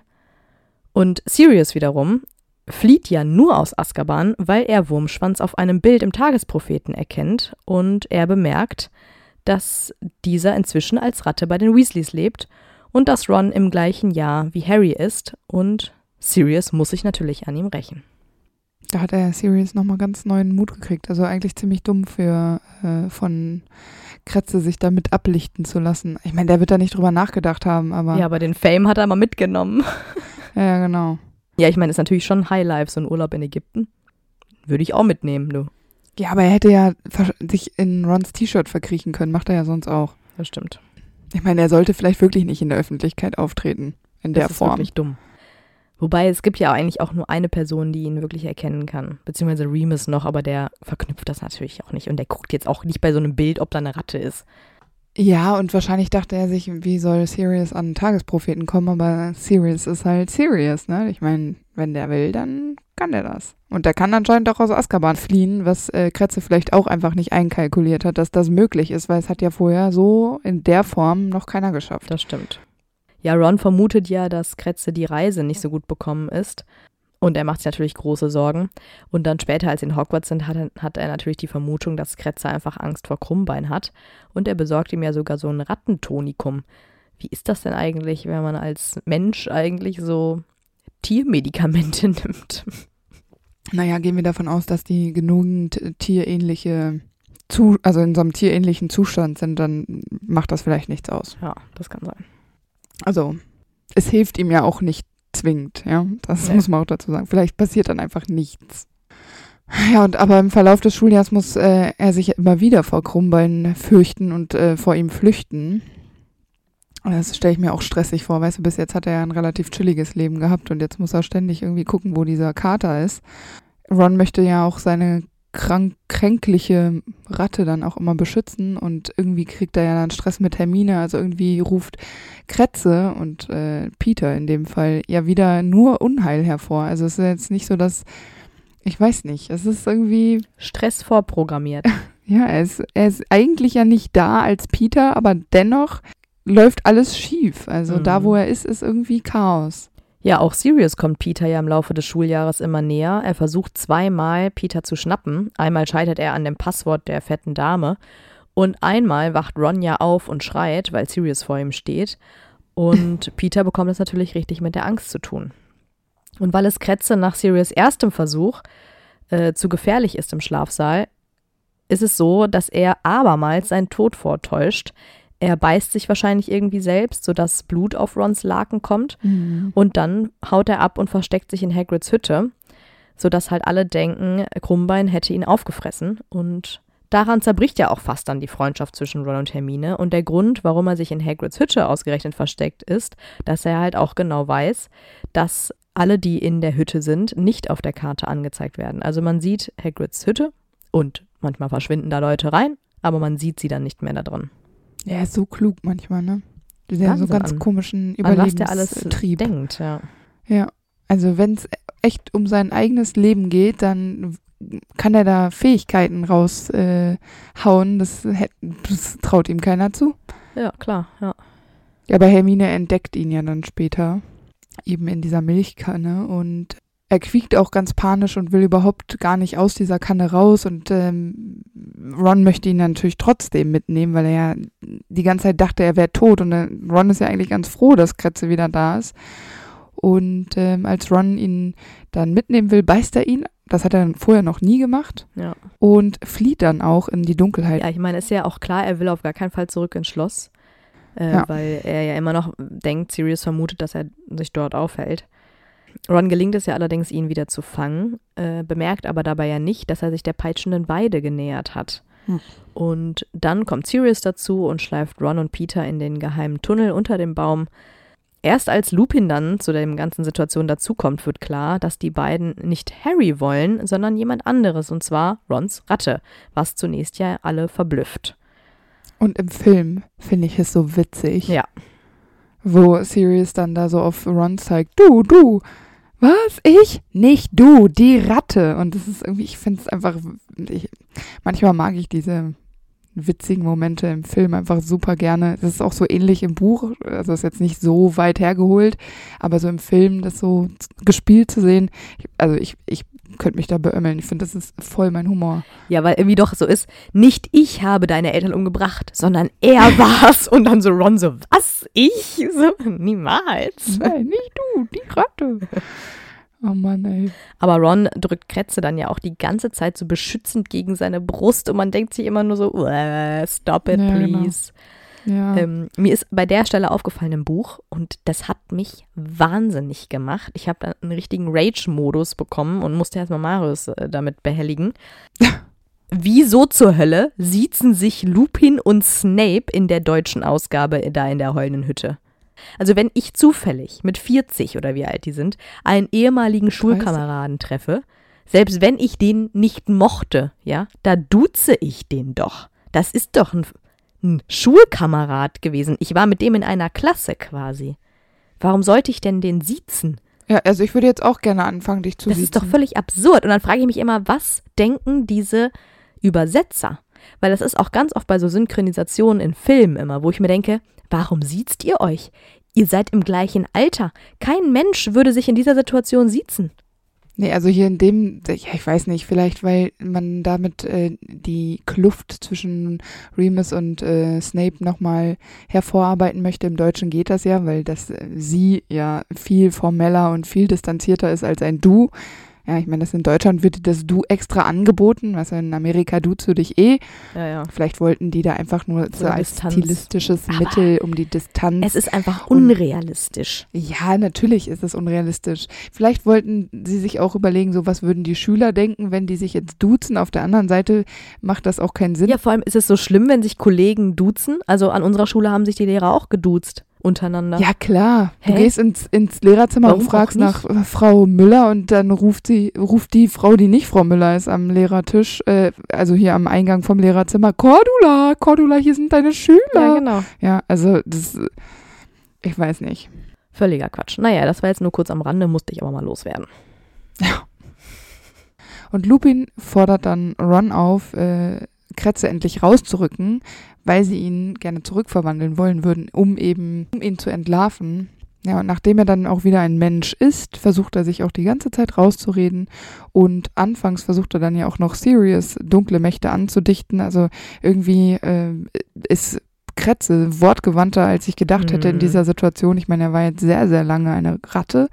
Und ähm, dennoch scheint sein Verstand sehr klar zu sein, was die Zaubererwelt angeht, ja. Also äh, man hätte ja sagen können, okay, er ist jetzt so lange eine Ratte gewesen, da kommt man mal durcheinander und äh, verhaspelt sich, aber das tut er eigentlich nicht. Also wenn, dann stottert er, aber dass er eigentlich einfach nur aus Angst und Unsicherheit. Ich finde es dann schon krass, dass er dann immer noch diese Schiene fährt und äh, zumindest es versucht, Sirius als den Bösen dastehen zu lassen, der mit dunklen Mächten eben aus Azkaban ausgebrochen ist, weil es ja nicht anders gehen würde. Er sagt ja auch immer genau das, was er denkt, was die anderen hören wollen, weil er im gleichen Zuge sagt er ja, weil die anderen ihn natürlich sagen, ja, hä, und warum hast du dich dann versteckt, ja, wenn du unschuldig bist? Dann sagt er, naja, er hat sich versteckt, weil die freilaufenden Todesser sich an ihm rächen wollten, weil er ihren besten Mann, den Spion Sirius Black, nach Azkaban gebracht hat. Also er kann sich in jeder Situation irgendwie eine neue Lüge ausdenken, eine neue Rechtfertigung.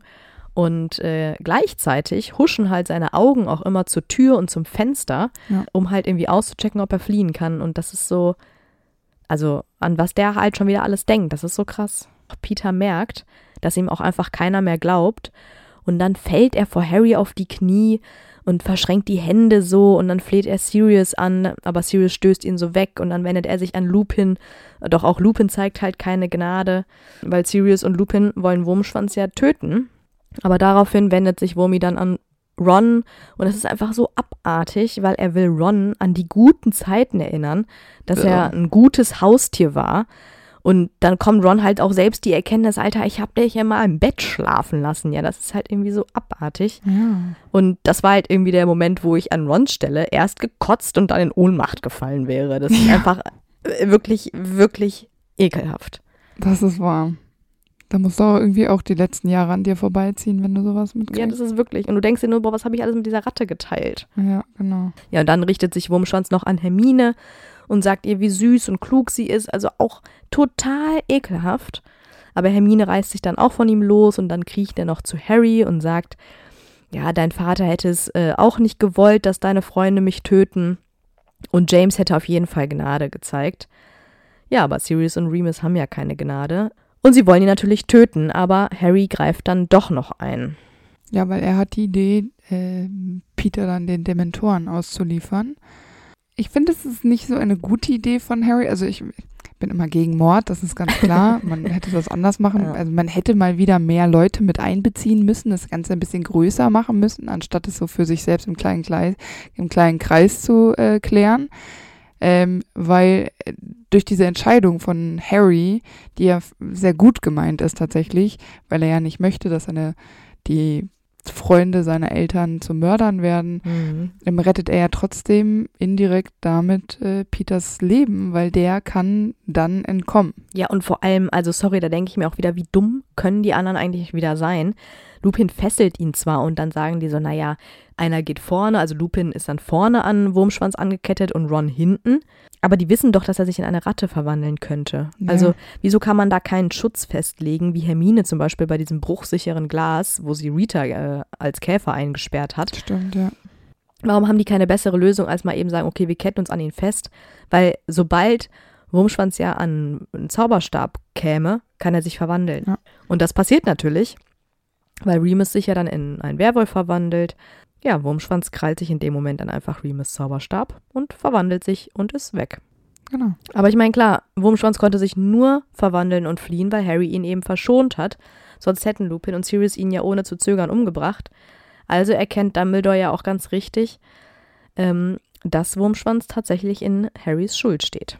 Ja, das ist äh, Wurmschwanz bestimmt richtig was wert. Das ist Harry ja auch der Meinung, aber tatsächlich ist es das ja, wie wir später noch sehen. Ja, später. Ja. Und noch in dieser Nacht äh, kehrt er zu Voldemort zurück und in Rattengestalt reist er in den albanischen Wald.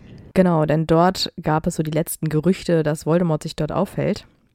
Es ist ja auch gar nicht so leicht, ihn zu finden, denn immerhin ist dieser ja seit drei Jahren untergetaucht. Er holt dann erstmal Voldemorts Zauberstab aus dessen Versteck. Er hat natürlich große, das große Glück, dass er sich in seiner Animagus-Form mit Ratten verständigen kann und die erzählen ihm eben von Orten, an die sie sich nicht hintrauen, weil dort ein böser Schatten Tiere übernimmt und sie daher reihenweise sterben. Und dieser Schatten ist natürlich, wie Wurmschwanz ahnt, Voldemort. Voldemort.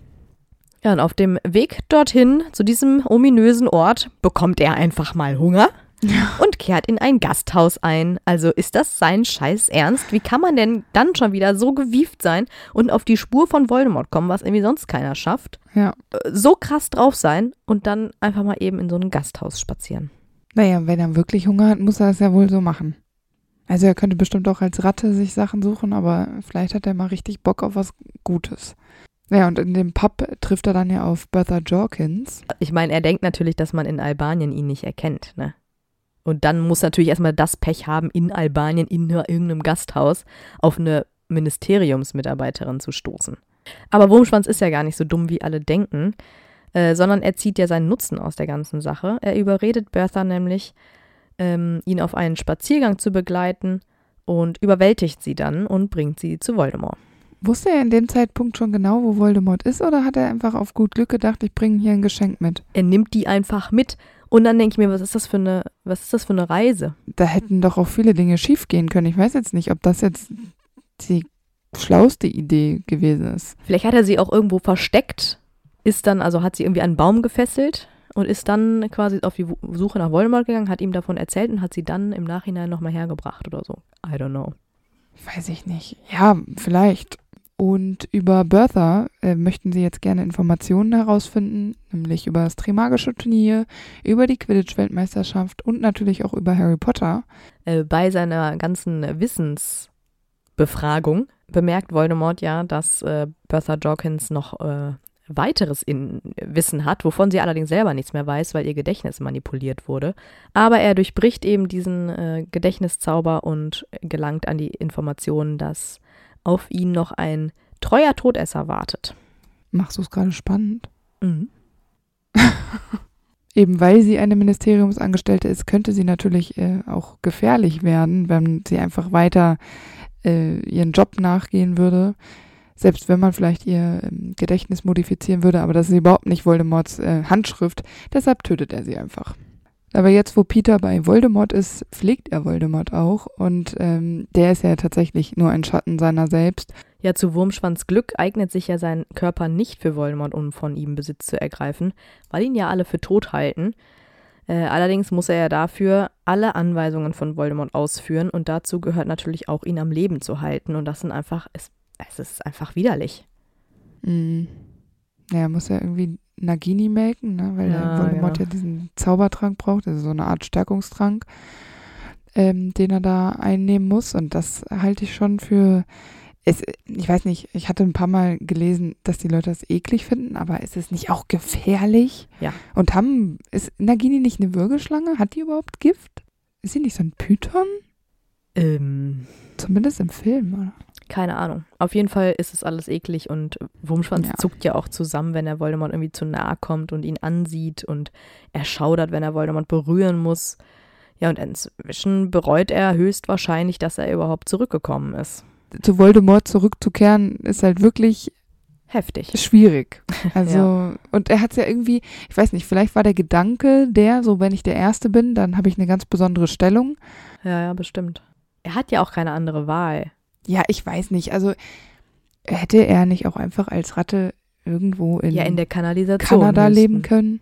Ja, aber meinst du nicht, Sirius und äh, Remus hätten sich als Lebensaufgabe gemacht, ihn zu suchen? Ich meine, da, davon ist ja Sirius Unschuld abhängig, ne? Aber ist vielleicht nicht diese Flucht angenehmer, als bei Voldemort zu sitzen und sein ekliges Händchen zu halten? Ja, wahrscheinlich. Und vor allem stelle ich mir jetzt auch immer richtig eklig vor, weil die reisen ja auch. Ja. Und Wurmschwanz muss dann diesen schwachen, kleinen Körper von Voldemort auch irgendwie immer tragen. Und da kann er sich auch eigentlich gar nicht als Ratte verwandeln. Also irgendwie stelle ich mir das wirklich äußerst schwierig vor. Ja, da gehört wahrscheinlich schon auch viel Magie dazu, die man so benutzen muss, um Voldemort zu transportieren. Der wird ihn ja nicht die ganze Zeit tragen, oder? Ich weiß es nicht, es ist einfach abartig. Ich weiß, der kann ihn ja auch nicht in eine Tasche packen. Nein, der kann auch kein, der kann ja auch keine magischen Transportmittel benutzen. Das wäre ja alles viel zu auffällig. Ja, genau. Also, äh, ich, also ich glaube, es ist sehr hindernisreich und Ja. wirklich wahrscheinlich eine große Qual. In der Tat. Ja, Voldemort hat ja seinen abartigen Plan, wieder zu Kräften zu kommen und dafür braucht er Fleisch eines Dieners. Das ist natürlich Wurmschwanz, der daherhalten muss. Aber er braucht ja auch noch Blut eines Feindes und die Knochen seines Vaters und dafür muss er eben nach England zurückkommen, zum Grab seines Vaters. Und Peter versucht aber, ihn zu überzeugen, dass er ja eigentlich nicht Harry unbedingt braucht, weil das ist so ein Plan, den Voldemort sich äh, eingebläut hat. Theoretisch könnte er ja jeden Zauberer nehmen, für den Voldemort ein Feind ist. Und das sind ja einige Menschen. Aber Voldemort hört natürlich nicht auf Wurmschwanz, im Gegenteil, er verachtet Wurmschwanz ja, er hält ihn ja für total dumm und töpelhaft. Auf der anderen Seite entwickelt Wurmschwanz ja auch irgendwie so ein krankhaftes Verhalten, ähm, weil er irgendwie so ein Verlangen hat, ja, dass er irgendwie in, in dessen Ansehen irgendwie steigt. Und er betont ja ständig, dass er zurückgekommen ist und dass er ja alles tut, nur um irgendwie etwas Lob zu bekommen oder auch Anerkennung für seine Taten. Aber Voldemort sieht ja irgendwie sein Verhalten nicht als treu, sondern als ängstlich an. Und er hält ihn ja für alles andere als für einen treuen Diener. Und er erwartet ja auch, dass Wurmschwanz fliehen würde und ihn im Stich lässt, äh, wenn äh, er anbietet, jemand anderen für Voldemort zu besorgen, also einen anderen Feind quasi. Ja. Ähm, und dann entwickeln Voldemort und Peter ja den, diesen Plan. Ich denke, dass es äh, nicht zwingend der Plan von Peter ist, aber er muss ihn dann ja auch ausführen. Mhm. Buddy Crouch Jr. soll nämlich aus der Gefangenschaft bei seinem Vater befreit werden. Diese Info hatten sie ja dann von äh, Bertha Jorkins. Und als Junior dann mit Voldy und mit Wurmi vereint ist, überfallen sie ja dann zusammen Moody. Also das ist äh, ziemlich krass, weil äh, Wurmi ja eigentlich eher nicht so der also ich meine, wir wissen jetzt, dass er auch krass sein kann, aber ich denke, dass wenn jemand anders wieder dabei ist, dass er eher wieder so ein bisschen unterwürfiger ist und äh, eben vielleicht nicht sein ganzes Potenzial immer so rausscheinen lässt. Und äh, Junior ist aber schon ewig jetzt unterm Imperio gewesen und die schaffen es einfach, diesen krassen Moody Auror äh, Superkerl äh, zu überfallen. Und das hatten wir uns ja auch schon in Moody's Folge gefragt, mhm. wieso das so einfach gehen kann. Wahrscheinlich nur, weil Moody so krass paranoid ist. Ja. Und Wurmschwanz wahrscheinlich hinterhältig. Genau. Und Barty Crouch wird das meiste tun. ja, das denke ich nämlich auch. Ja. Und also deshalb, die Mischung macht es wahrscheinlich. Ja, Peters Aufgabe ist es ja dann äh, eigentlich nur noch auf äh, Barty Crouch Senior aufzupassen, der ja unter Voldemorts Imperius steht. Allerdings macht er die Aufgabe nicht allzu gut, denn Senior schafft es ja irgendwann zu fliehen und nach Hogwarts zu kommen. Und damit hätte er Voldemorts Plan fast ruiniert. Und natürlich wird Wurmschwanz bestraft und mit dem Cruciatus gefoltert. Ja, das finde ich immer krass. Und äh, Voldemorts Plan geht ja dann trotzdem auf. Äh, und durch den verhexten Portschlüssel kommen Cedric und Harry dann ja auf dem äh, Friedhof in, in Little Hangleton an.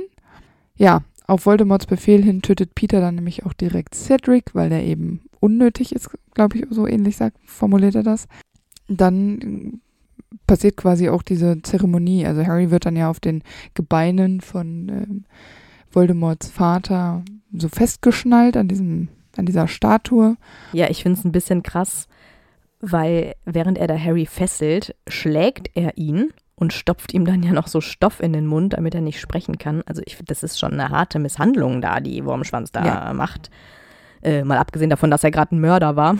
Ja, und in Anbetracht der Tatsache, dass Harry 14 ist. Ja, also ich, das finde ich schon ganz schön heftig. Aber das hatten wir, glaube ich, bei Voldemort schon gesagt, dass wir es äh, so ein bisschen zweifelhaft finden, wie so ein erwachsener Mann äh, diesen Todeskampf mit ja. einem 14-Jährigen äh, machen muss, also ausfechten muss.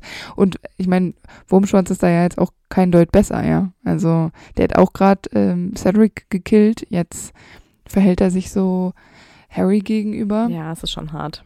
Ja, und dann vor allem ist es einfach abartig, diese ganze Szene, weil er bereitet dann ja alles für diesen Trank davor. Und dann hebt er Voldemort hoch und dieser schlingt seine schuppigen, dünnen Arme um Wurmschwanz Hals. Ja, das ist ekelhaft. Ekelhaft. Und in Wurmschwanz Augen ist auch einfach nur noch Abscheu. Und ja, trotzdem spricht er ja diese Formel, die Voldemort dazu verhilft, an einen Körper zu gelangen. Er nimmt dann die Knochen des Vaters, er holt den Dolch und hackt sich einfach mal eben die rechte Hand ab. Ich meine, das sind natürlich auch riesige Schmerzen für ihn. Ja. Und er keucht und stöhnt dann die ganze Zeit und dann nimmt er eben noch das Blut von Harry und dann bricht er erstmal neben dem Kessel zusammen. Also er ist schon hart im Nehmen. Anders kann man es gar nicht sagen. Das würde ich auch sagen, so ein bisschen wie Unkraut, ne? Unkraut vergeht nicht. Und ich habe mir auch noch gedacht, also dieser, dieser Zauber, ne, das ist jetzt hier nicht so ein Trank, den man so im Unterricht lernt. Das ist jetzt nichts Einfaches. Das ist wirklich dunkelste Magie, würde ich sagen. Gerade auch diese, diese Art von Opfer. Und ich finde das immer so krass, weil Wurmschwanz so viel gibt. Ja, ich Ja. meine, der gibt ihm seinen Arm. Ja, das ist irgendwie, ich finde, das ist ganz schön viel. Mhm. Egal, ob Ob da ein er Finger fehlt oder nicht. Prothese.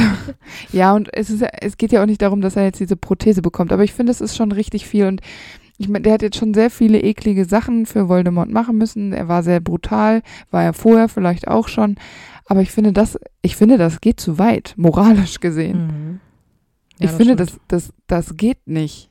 Ja, ich meine, jetzt misshandeln sie da diesen 14-jährigen Jungen und irgendwie, also wenn man jetzt wirklich mal so ein bisschen, ich, manchmal denke ich so daran, diese Fiktion mal wegzulassen oder mich in diese Geschichte reinzudenken und mir manchmal geht's mir an, eigentlich hauptsächlich nur in dieser Situation so, wie absurd ich das finde. Dass da erwachsene Männer sich überlegen, also wir müssen jetzt hier einen Zaubertrank machen. Ja, und wir brauchen jetzt, ähm, wir brauchen jetzt eine Hand, wir brauchen ein paar alte Knochen und wir brauchen äh, Blut. Blut von Harry, ähm, möglichst mit viel Schmerz entnommen. Also es geht jetzt auch nicht so, dass wir mal nach einer Spende fragen. Also, ich, also irgendwie in meinem Kopf, weil ich das so absurd finde, wird Ja. bei mir immer sofort lächerlich, weil ich mir immer denke, so weißt du, Voldemort ist so ekelhaft und auch, ich meine, ich habe dann immer den Film Voldemort im Kopf. Ich mir vorstelle, dass der meint das ja tatsächlich alles ernst in dieser Fiktion. Und das ist manchmal so schwer für mich zu glauben. Aber nur tatsächlich in dem Teil und auch nur in dieser, in diesen drei Kapiteln, wo das beschrieben wird da am Friedhof. Ja. Weil ich so krass finde. Ich finde es einfach, ich finde, es geht einfach zu weit. Es ist offiziell ab jetzt kein Kinderbuch mehr. Nee, ist es wirklich nicht mehr. Ist es wirklich nicht mehr. Und vor allem, bevor Wurmschwanz ja mit seiner neuen Prothese da belohnt wird, holt Voldemort erstmal die Todesser, indem er Wurmschwanz dunkles Mal aktiviert. Vor den Augen aller belohnt äh, Voldemort Wurmschwanz dann ja und gibt ihm letztendlich diese Hand aus Silber, die anscheinend ja auch noch besondere Kräfte hat, denn damit kann er einen kleinen Zweig zu Holzmehl zerreiben. Und zum Dank kriecht er auf allen Vieren, das macht er ja gern, Ja, zu Voldy und knutscht seinen Umhang. ja das Super. finde ich so ekelhaft. Ich Ja. hasse so, also diese Art von Unterwürfigkeit, wo ich mir denke, weißt du, wo ist, wo ist sein Stolz auch? Ja, it is too much. Und ich meine, Voldemort nimmt ihn doch eh schon nicht ernst. Ja, da, da kannst du jetzt auch, auch sparen. Ja, und das ist eigentlich ziemlich schlimm. Weil ich meine, ja, man kann doch nicht total. leugnen, dass er stets nützlich für Voldemort war. Also ohne Ja. ihn wäre er sehr häufig aufgeschmissen gewesen. Aber nichtsdestotrotz erlangt er ja weder Respekt von ihm noch von irgendeinem anderen Todesser. nee, genau. Obwohl die anderen Todesser ja diese neue Hand, die er hat, auch als Zeichen nehmen könnte, dass Voldemort quasi Wurmschwanz ähm, auf eine neues, neue Stufe, ein neues Level gehoben hat. Aber das sehen die ja auch nicht so. Also im Prinzip hat äh, mit all dem, ganz schlimm, was Wurmschwanz in den letzten Monaten getan hat, nichts für sich Positives erreicht. Außer noch mehr Schmerz, noch mehr äh, Blut an den Händen. Ja, Hm. ich meine, was, also. Und ich meine, wo ist diese Loyalität, die er jetzt Voldemort gegenüber hat, weil er ihn als, weil er Angst hat? Wo war die woanders? Hätte der diese Loyalität woanders reingesteckt, die er jetzt für Voldemort empfindet?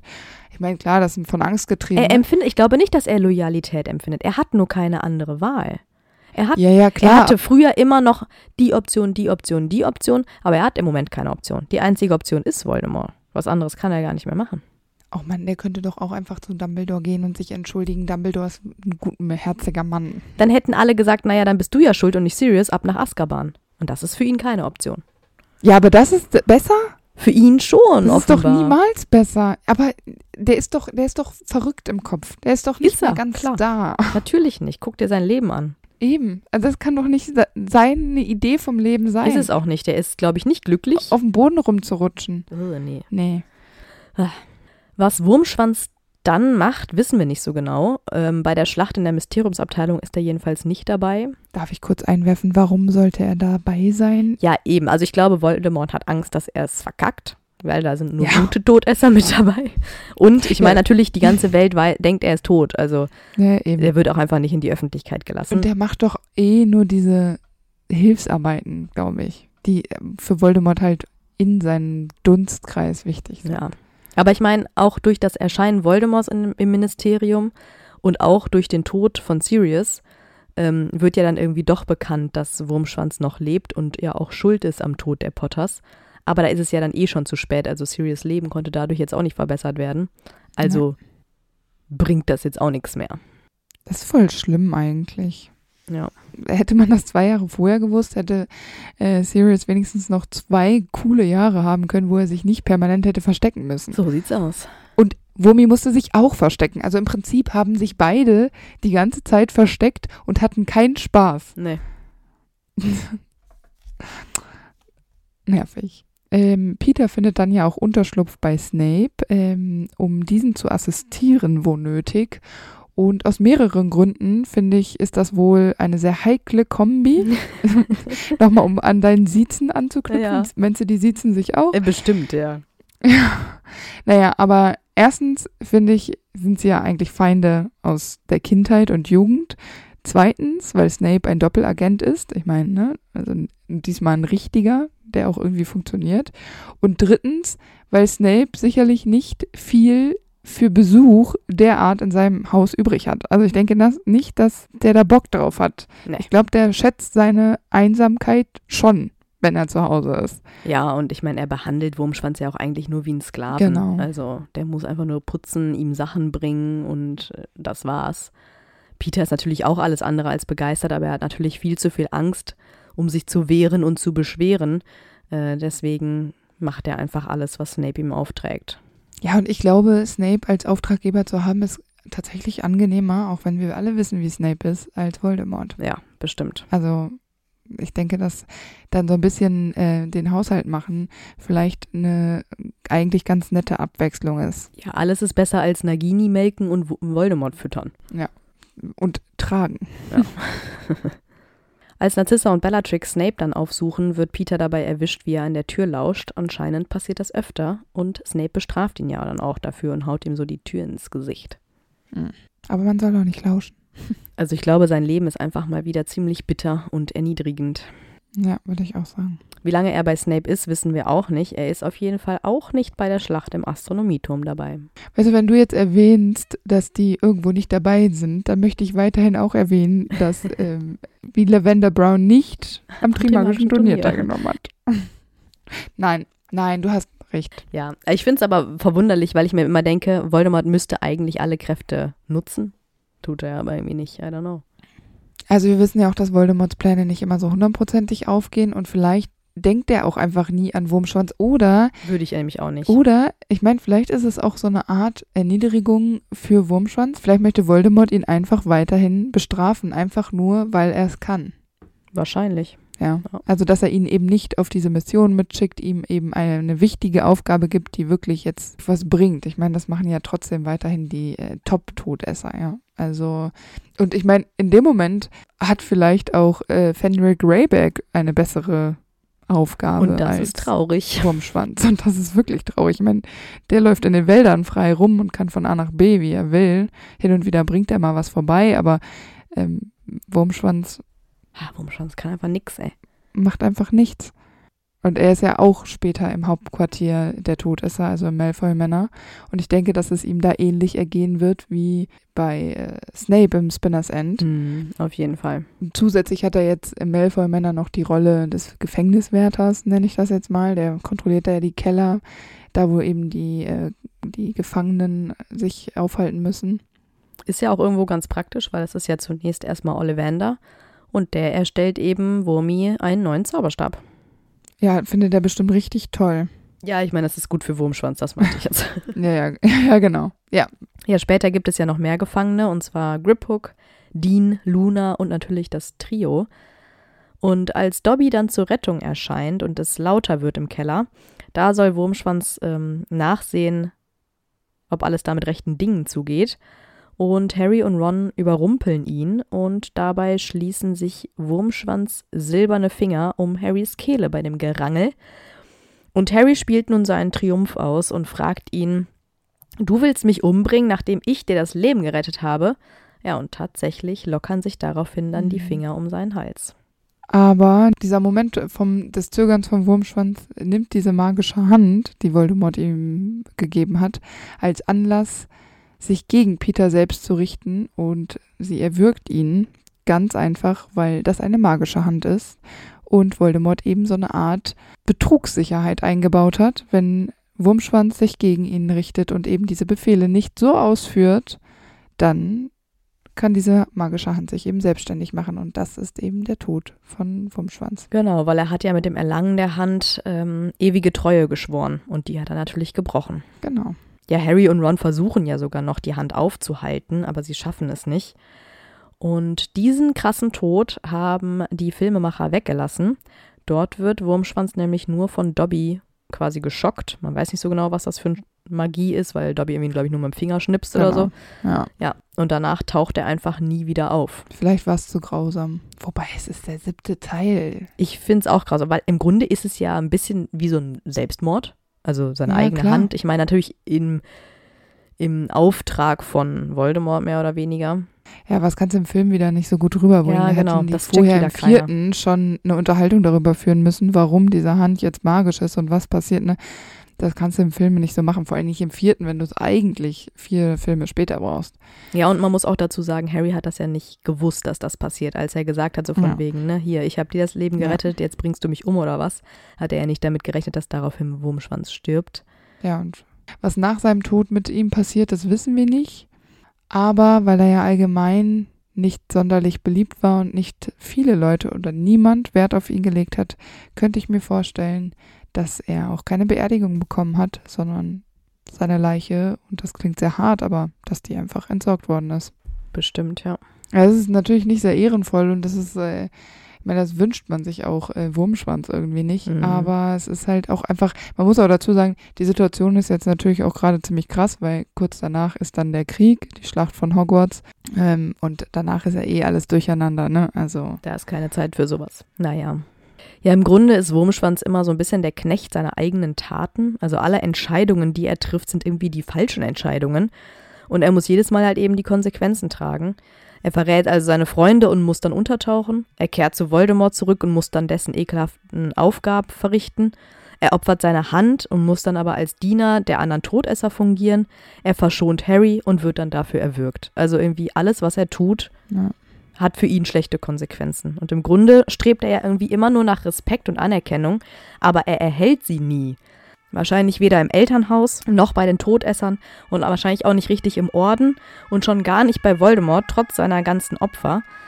Und nur die Rumtreiber haben ihn eigentlich stets akzeptiert. Und wenn sie auch ihn mal ausgelacht haben dafür, dass er irgendeine Aufgabe in der Prüfung nicht weiß, aber die haben ihn ja trotzdem immer als Freund angesehen. Und genau diese Leute hat er verraten. Und das ist eigentlich das Bitterste. Ja. Und genauso ist ja auch sein Leben. Einfach nur bitter. Und genauso ist dann auch sein Tod. Auch wenn das dann wohl irgendwie noch die einzig gute Tat in seinem Leben war, dass er Harry halt am Ende verschont hat. ja, aber ja auch nur, weil Harry ihn ja vorher schon verschont hat. Also irgendwie ist das, ähm, Da schließt sich der Kreis. Es ist, glaube ich, mit einer der Charaktere, die das scheußlichste Leben führen mussten. Ja, und eigentlich hast du es ja schon gesagt, eigentlich müsste er total bemitleidenswert sein, aber aufgrund Ja. dieser ganzen Taten und aufgrund dieser hinterhältigen Art, ich meine, der schläft in Rons Bett und Ron denkt, das ist eine Ratte. Ja, Er tut einem einfach kaum leid. Also es gibt schon Situationen, wo ich Ja, mir denke, genau. oh, okay, blöd gelaufen, aber das ist jetzt kein Vergleich. Also er tut einem einfach nicht leid. er ist halt wahnsinnig unsympathisch und weil man, Total. Ähm, es gibt andere Charaktere, die sind genauso unsympathisch und, aber es, es gibt ja auch niemanden, der so ein unglückliches Leben geführt hat. Ich meine, selbst Voldemort, der ja auch keine schöne Kindheit hatte, ne, aber der hatte ja irgendwie Erfüllung, weißt du, der hatte da seine Horcruxe in der Schulzeit, die er da gebaut hat. Dann hatte der seine bescheuerte Ideologie, die ich absolut nicht unterstütze, aber weißt du, der war ja irgendwie auf seinem Lebensweg auch immer irgendwie, hat er ja so seinen Step gemacht. Aber im Prinzip hat Wurmi ja auch immer Rückschritte gemacht. Ja. Also persönliche. Ja, der ist ja auch nie vorangekommen. Der war immer in dieser Opferhaltung, in dieser, ähm, und wenn er dann mal so eine Glanzleistung hatte, so eine Stunde, wo er wirklich einen Moment hatte, dann geht es da um Mord. Ja. ja, genau. Das ist doch nicht, nicht erstrebenswert, das ist doch nicht, wo man sagt, wow, ja, das war nur ähm, ein Moment, in dem er tatsächlich selber vielleicht mal was entschieden hat, wo er selber mal einen Plan hatte und eben nicht nur mitgelaufen ist. Aber das sind alles total verwerfliche Dinge, die ich nicht gutheiße, wo ich sage, so, nee, das, das ist doch nicht sympathisch. Und dann ist mein Mitleid für ihn halt wirklich einfach gleich wieder weg. Ja, das stimmt. Und da bleibt nichts Gutes am Ende übrig. Kein, keine gute Sekunde, wo ich sage, weißt du, wir regen uns auch über Draco auf oder über Snape.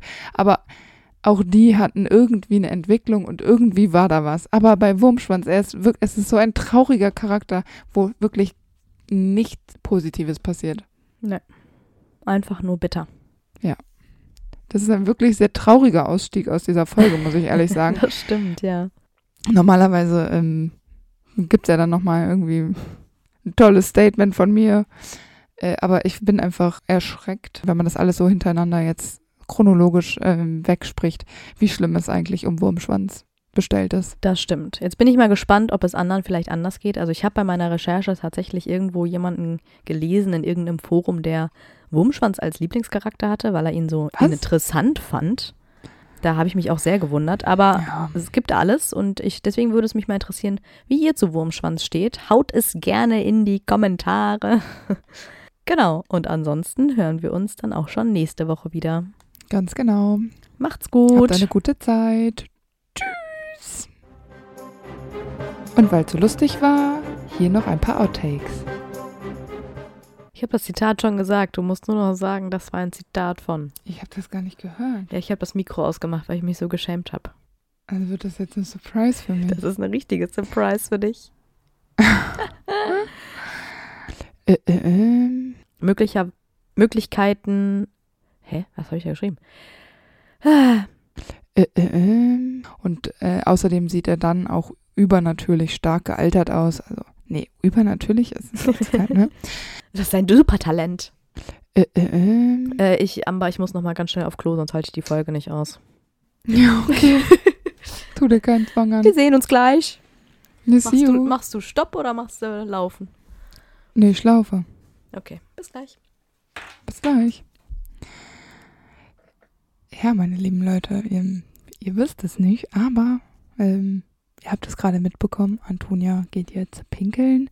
Antonia hat ähm, eine schwache Blase und unsere Schokofrösche-Podcast ist immer nur so stark, wie die schwächste Blase ist. Das ist ganz natürlich. Das ist auch bei Autofahrten so, ne? Also bei Roadtrips unter Freunden. Man ist nur so schnell, wie die schwächste Blase es zulässt, ja. Also wenn du da jemanden hast, der alle drei Raststätten rausfahren muss, weil er pinkeln muss, ist halt blöd, brauchst du halt drei Stunden länger, ne? Ist halt immer ein bisschen ärgerlich. Weil Antonia verabschiedet sich meistens ja auch von den Folgen, ähm, indem sie einfach sagt so, Amber, ich muss auflegen, ich muss pinkeln. Also vielleicht hätte ich gern noch einen Plausch gehalten, vielleicht habe ich noch total tolle Ideen, vielleicht ganz sinnvolle Eindrücke, die ich ihr schildern möchte, aber sie geht einfach. Ja, das ist so ein bisschen so Antonias Ding und das ist so ein bisschen ihr Signature-Move, du, Harry Expelliarmus, Antonia Pippi Jamus. Antonia, wenn du das hörst, weißt du, ich lache mich ja jetzt schon tot. Du wirst dich so bepimmeln.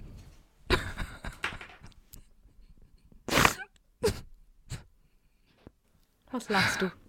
Kann nicht mehr, Antonia. Was denn? Was hast du schon wieder geredet hier, während ich nicht da war? Ach, das ist War so lustig, Oh nein. während du weg warst. Alles, was Amber gesagt hat, stimmt nicht. Nee, ich habe ich hab so eine Leiden gehabt, die hat mich jetzt gerade wegkatapultiert. Okay. Aber es ist, ist schön, dich so gut gelaunt zu sehen.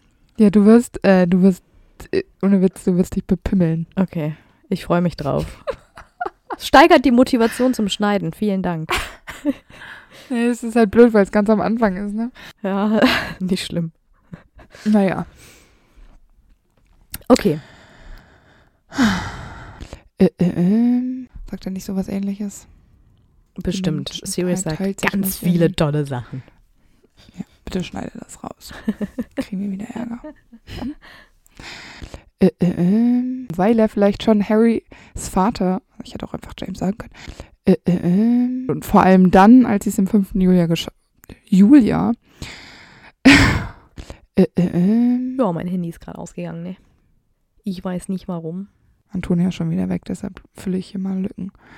Mal gucken, ob es klappt. Wenn Amber und ich uns gegenseitig versuchen anzurufen, ist das immer ein voller Erfolg. Wo bist du?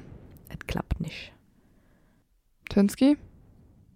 Jetzt fängt das schon wieder an, dieses Auflegen, Anrufen, Auflegen und irgendwie, das hatten wir schon mal. Sie möchte nicht rangehen, offenbar. Und es ist mir warm, Leute, ne? Es ist so warm. Bei dieser Technik, Leute, ne? Das könnt ihr euch nicht vorstellen. Geh doch ran, Bumsi, was ist dein Problem? Grüß Gott. Jetzt bist du da zweimal drin. Wo bist du? Ja, hier. Das höre ich dich schon wieder nicht. Hörst du mich? Hallo? Hallo, Hallo? Antonia. Das klappt ja wieder super. Ich lege jetzt auf. Nein! Sie hat aufgelegt. Ich werde sie jetzt über den normalen Weg anrufen. Alles andere erscheint mir nicht gut. Hallo? Servus. Ich hab dich gesehen. Ich habe dich nicht gesehen, ich habe dich auch nicht gehört und mein Handy ist einfach ausgegangen. Aber du hast auch ein neues Handy. Einfach so. Ja, und das, Ak- der Akku ist nicht mal leer. Ich finde es unmöglich. Beschwerde-E-Mail zu Apple wegen mehreren Dingen. Wir sammeln. Ja. ich weiß nicht mehr, was ich gesagt habe. Äh, ähm. Ich habe hier Tippfehler. Ich verstehe nicht mehr, was hier steht. Dass er Voldemort, er ihnen, Hi Tipp. Ah, ja, okay, ich weiß wieder, was ich schreiben wollte. Äh, äh, ähm. Vor allem, ich habe noch damals, äh, ich habe ja jetzt noch erzählt, dass ich doch nachgehört habe in der Folge, weil ich wusste, ich hatte immer irgendeine Theorie dazu palabert, aber ich wusste nicht mehr, wie die genau ging. Und dann, Löschst du deine Notizen? Ja, ich habe die irgendwie, ich habe mal aufgeräumt und dann habe ich also die ersten 20 Folgen oder was, habe ich äh, auf eine externe Festplatte gemacht. Ach so, ich dachte, du hast die gelöscht. Nee, und ich dann dachte ich mir, was, ho- hole ich jetzt meine externe Festplatte oder höre ich mir einfach die Folge nochmal an? Ja, da war natürlich Folge anhören ein bisschen leichter. Ja, ja. Und da habe ich gesagt, ja, und dann gibt es ja immer die Leute, die Fred und George vorwerfen, äh, warum haben die den Peter Pettigrew nie gesehen und so. Und dann sagst du, das habe ich noch nie gehört. Das würde ich dir niemals vorwerfen. Und jetzt gerade meintest du, also ich finde, das ist ja total gerechtfertigt, dass man sich mal fragt, warum haben die das eigentlich nie gesehen? Naja, warum sollte ich jetzt, wo wir da schon drüber Ja, gesprochen haben, ich jetzt weiß. sagen, ah, da habe ich aber noch nie von gehört. Das würde ich, das, das wäre komisch. Ja, ich weiß. Nee, aber es fand ich witzig. Nee, das stimmt. Aber wir wissen doch, dass ich meine Meinung gut ändern kann. Ja, Wie ja, genau. Wie war das Ende von. von Mit wem? Firenze. Ja, das ist mir total egal, was der. Ja, ich glaube, der hat ein schönes Leben in Hogwarts. Das interessiert mich auch eigentlich gar nicht, weil seine Existenz ist nicht wichtig für dieses ganze Buch. Ob er jetzt tot ist oder lebt, das interessiert er überhaupt niemand. Ich liebe das. Das ist genau wie bei Poppy. Lustig. Poppy finde ich cool. Das ist ja Poppy cool. Und später, ich finde Poppy cool, ich finde Poppy toll. Ah, herrlich. Ah. Aber ja, Ich bin so froh, dass wir die Kamera ausgemacht haben, weil ich schwitze Ich hier wie ein Schwein. ich schwitze, ich klebe an meinem Stuhl fest. Ich kann Ich gar nicht mehr auch. aufstehen, ey. Das ist abartig. Ich will auch jetzt nicht mehr aufstehen, weil Ich bin eine Pfütze, ich kann gar nicht mehr aufstehen. Ich bin physikalisch gar nicht mehr in der Lage dazu. ich wechsle gerade meinen Aggregatzustand in flüssig. Äh, äh, ähm, Anfang des zweiten Schuljahres von Ron ähm, verschließt Dobby. Warum von Ron eigentlich? Von Harry macht mehr Sinn. Anfang des zweiten Schuljahres Nevils von Harry Schuljahr. und Ron. In Nevils zweitem Schuljahr. Äh, äh, ähm, ich meine, der ist dann 30, der ist dann so alt wie wir. Stell dir vor, du müsstest Ich bin so nicht reisen. 30. Ja, aber fast. Jetzt chill mal, ja. Ich bin nicht mal 29. Ja, ich denke schon immer, weil ich bin ja schon 29. Ja. Du Okay. kalte Oma. Naja, gut. Äh, äh, ähm. Naja, und Lupin fordert Ron dann aus. Äh, ah. und Lupin. Hör. Also ich bin jetzt schon beim Friedhof. Hast du noch was? Äh, ich auch. Ich bin direkt Okay. im Portschlüssel drin. Dann reise mal los. Äh, äh, ähm. Little Hangleton. Hang, Hangleton? Hangleton? Hangleton? Hangleton, dachte ich immer. Ja, keine Ahnung. Äh, äh, ähm. Aktiviert das helle Mal. Ich liebe das helle Mal. Ja, wir sollten darum, darüber, also wir sollten darüber sprechen, das helle Mal einzuführen. Ja, finde ich auch. Äh, äh, ähm. Snape? Soll ich? Mhm. Snape? Ja, bitte.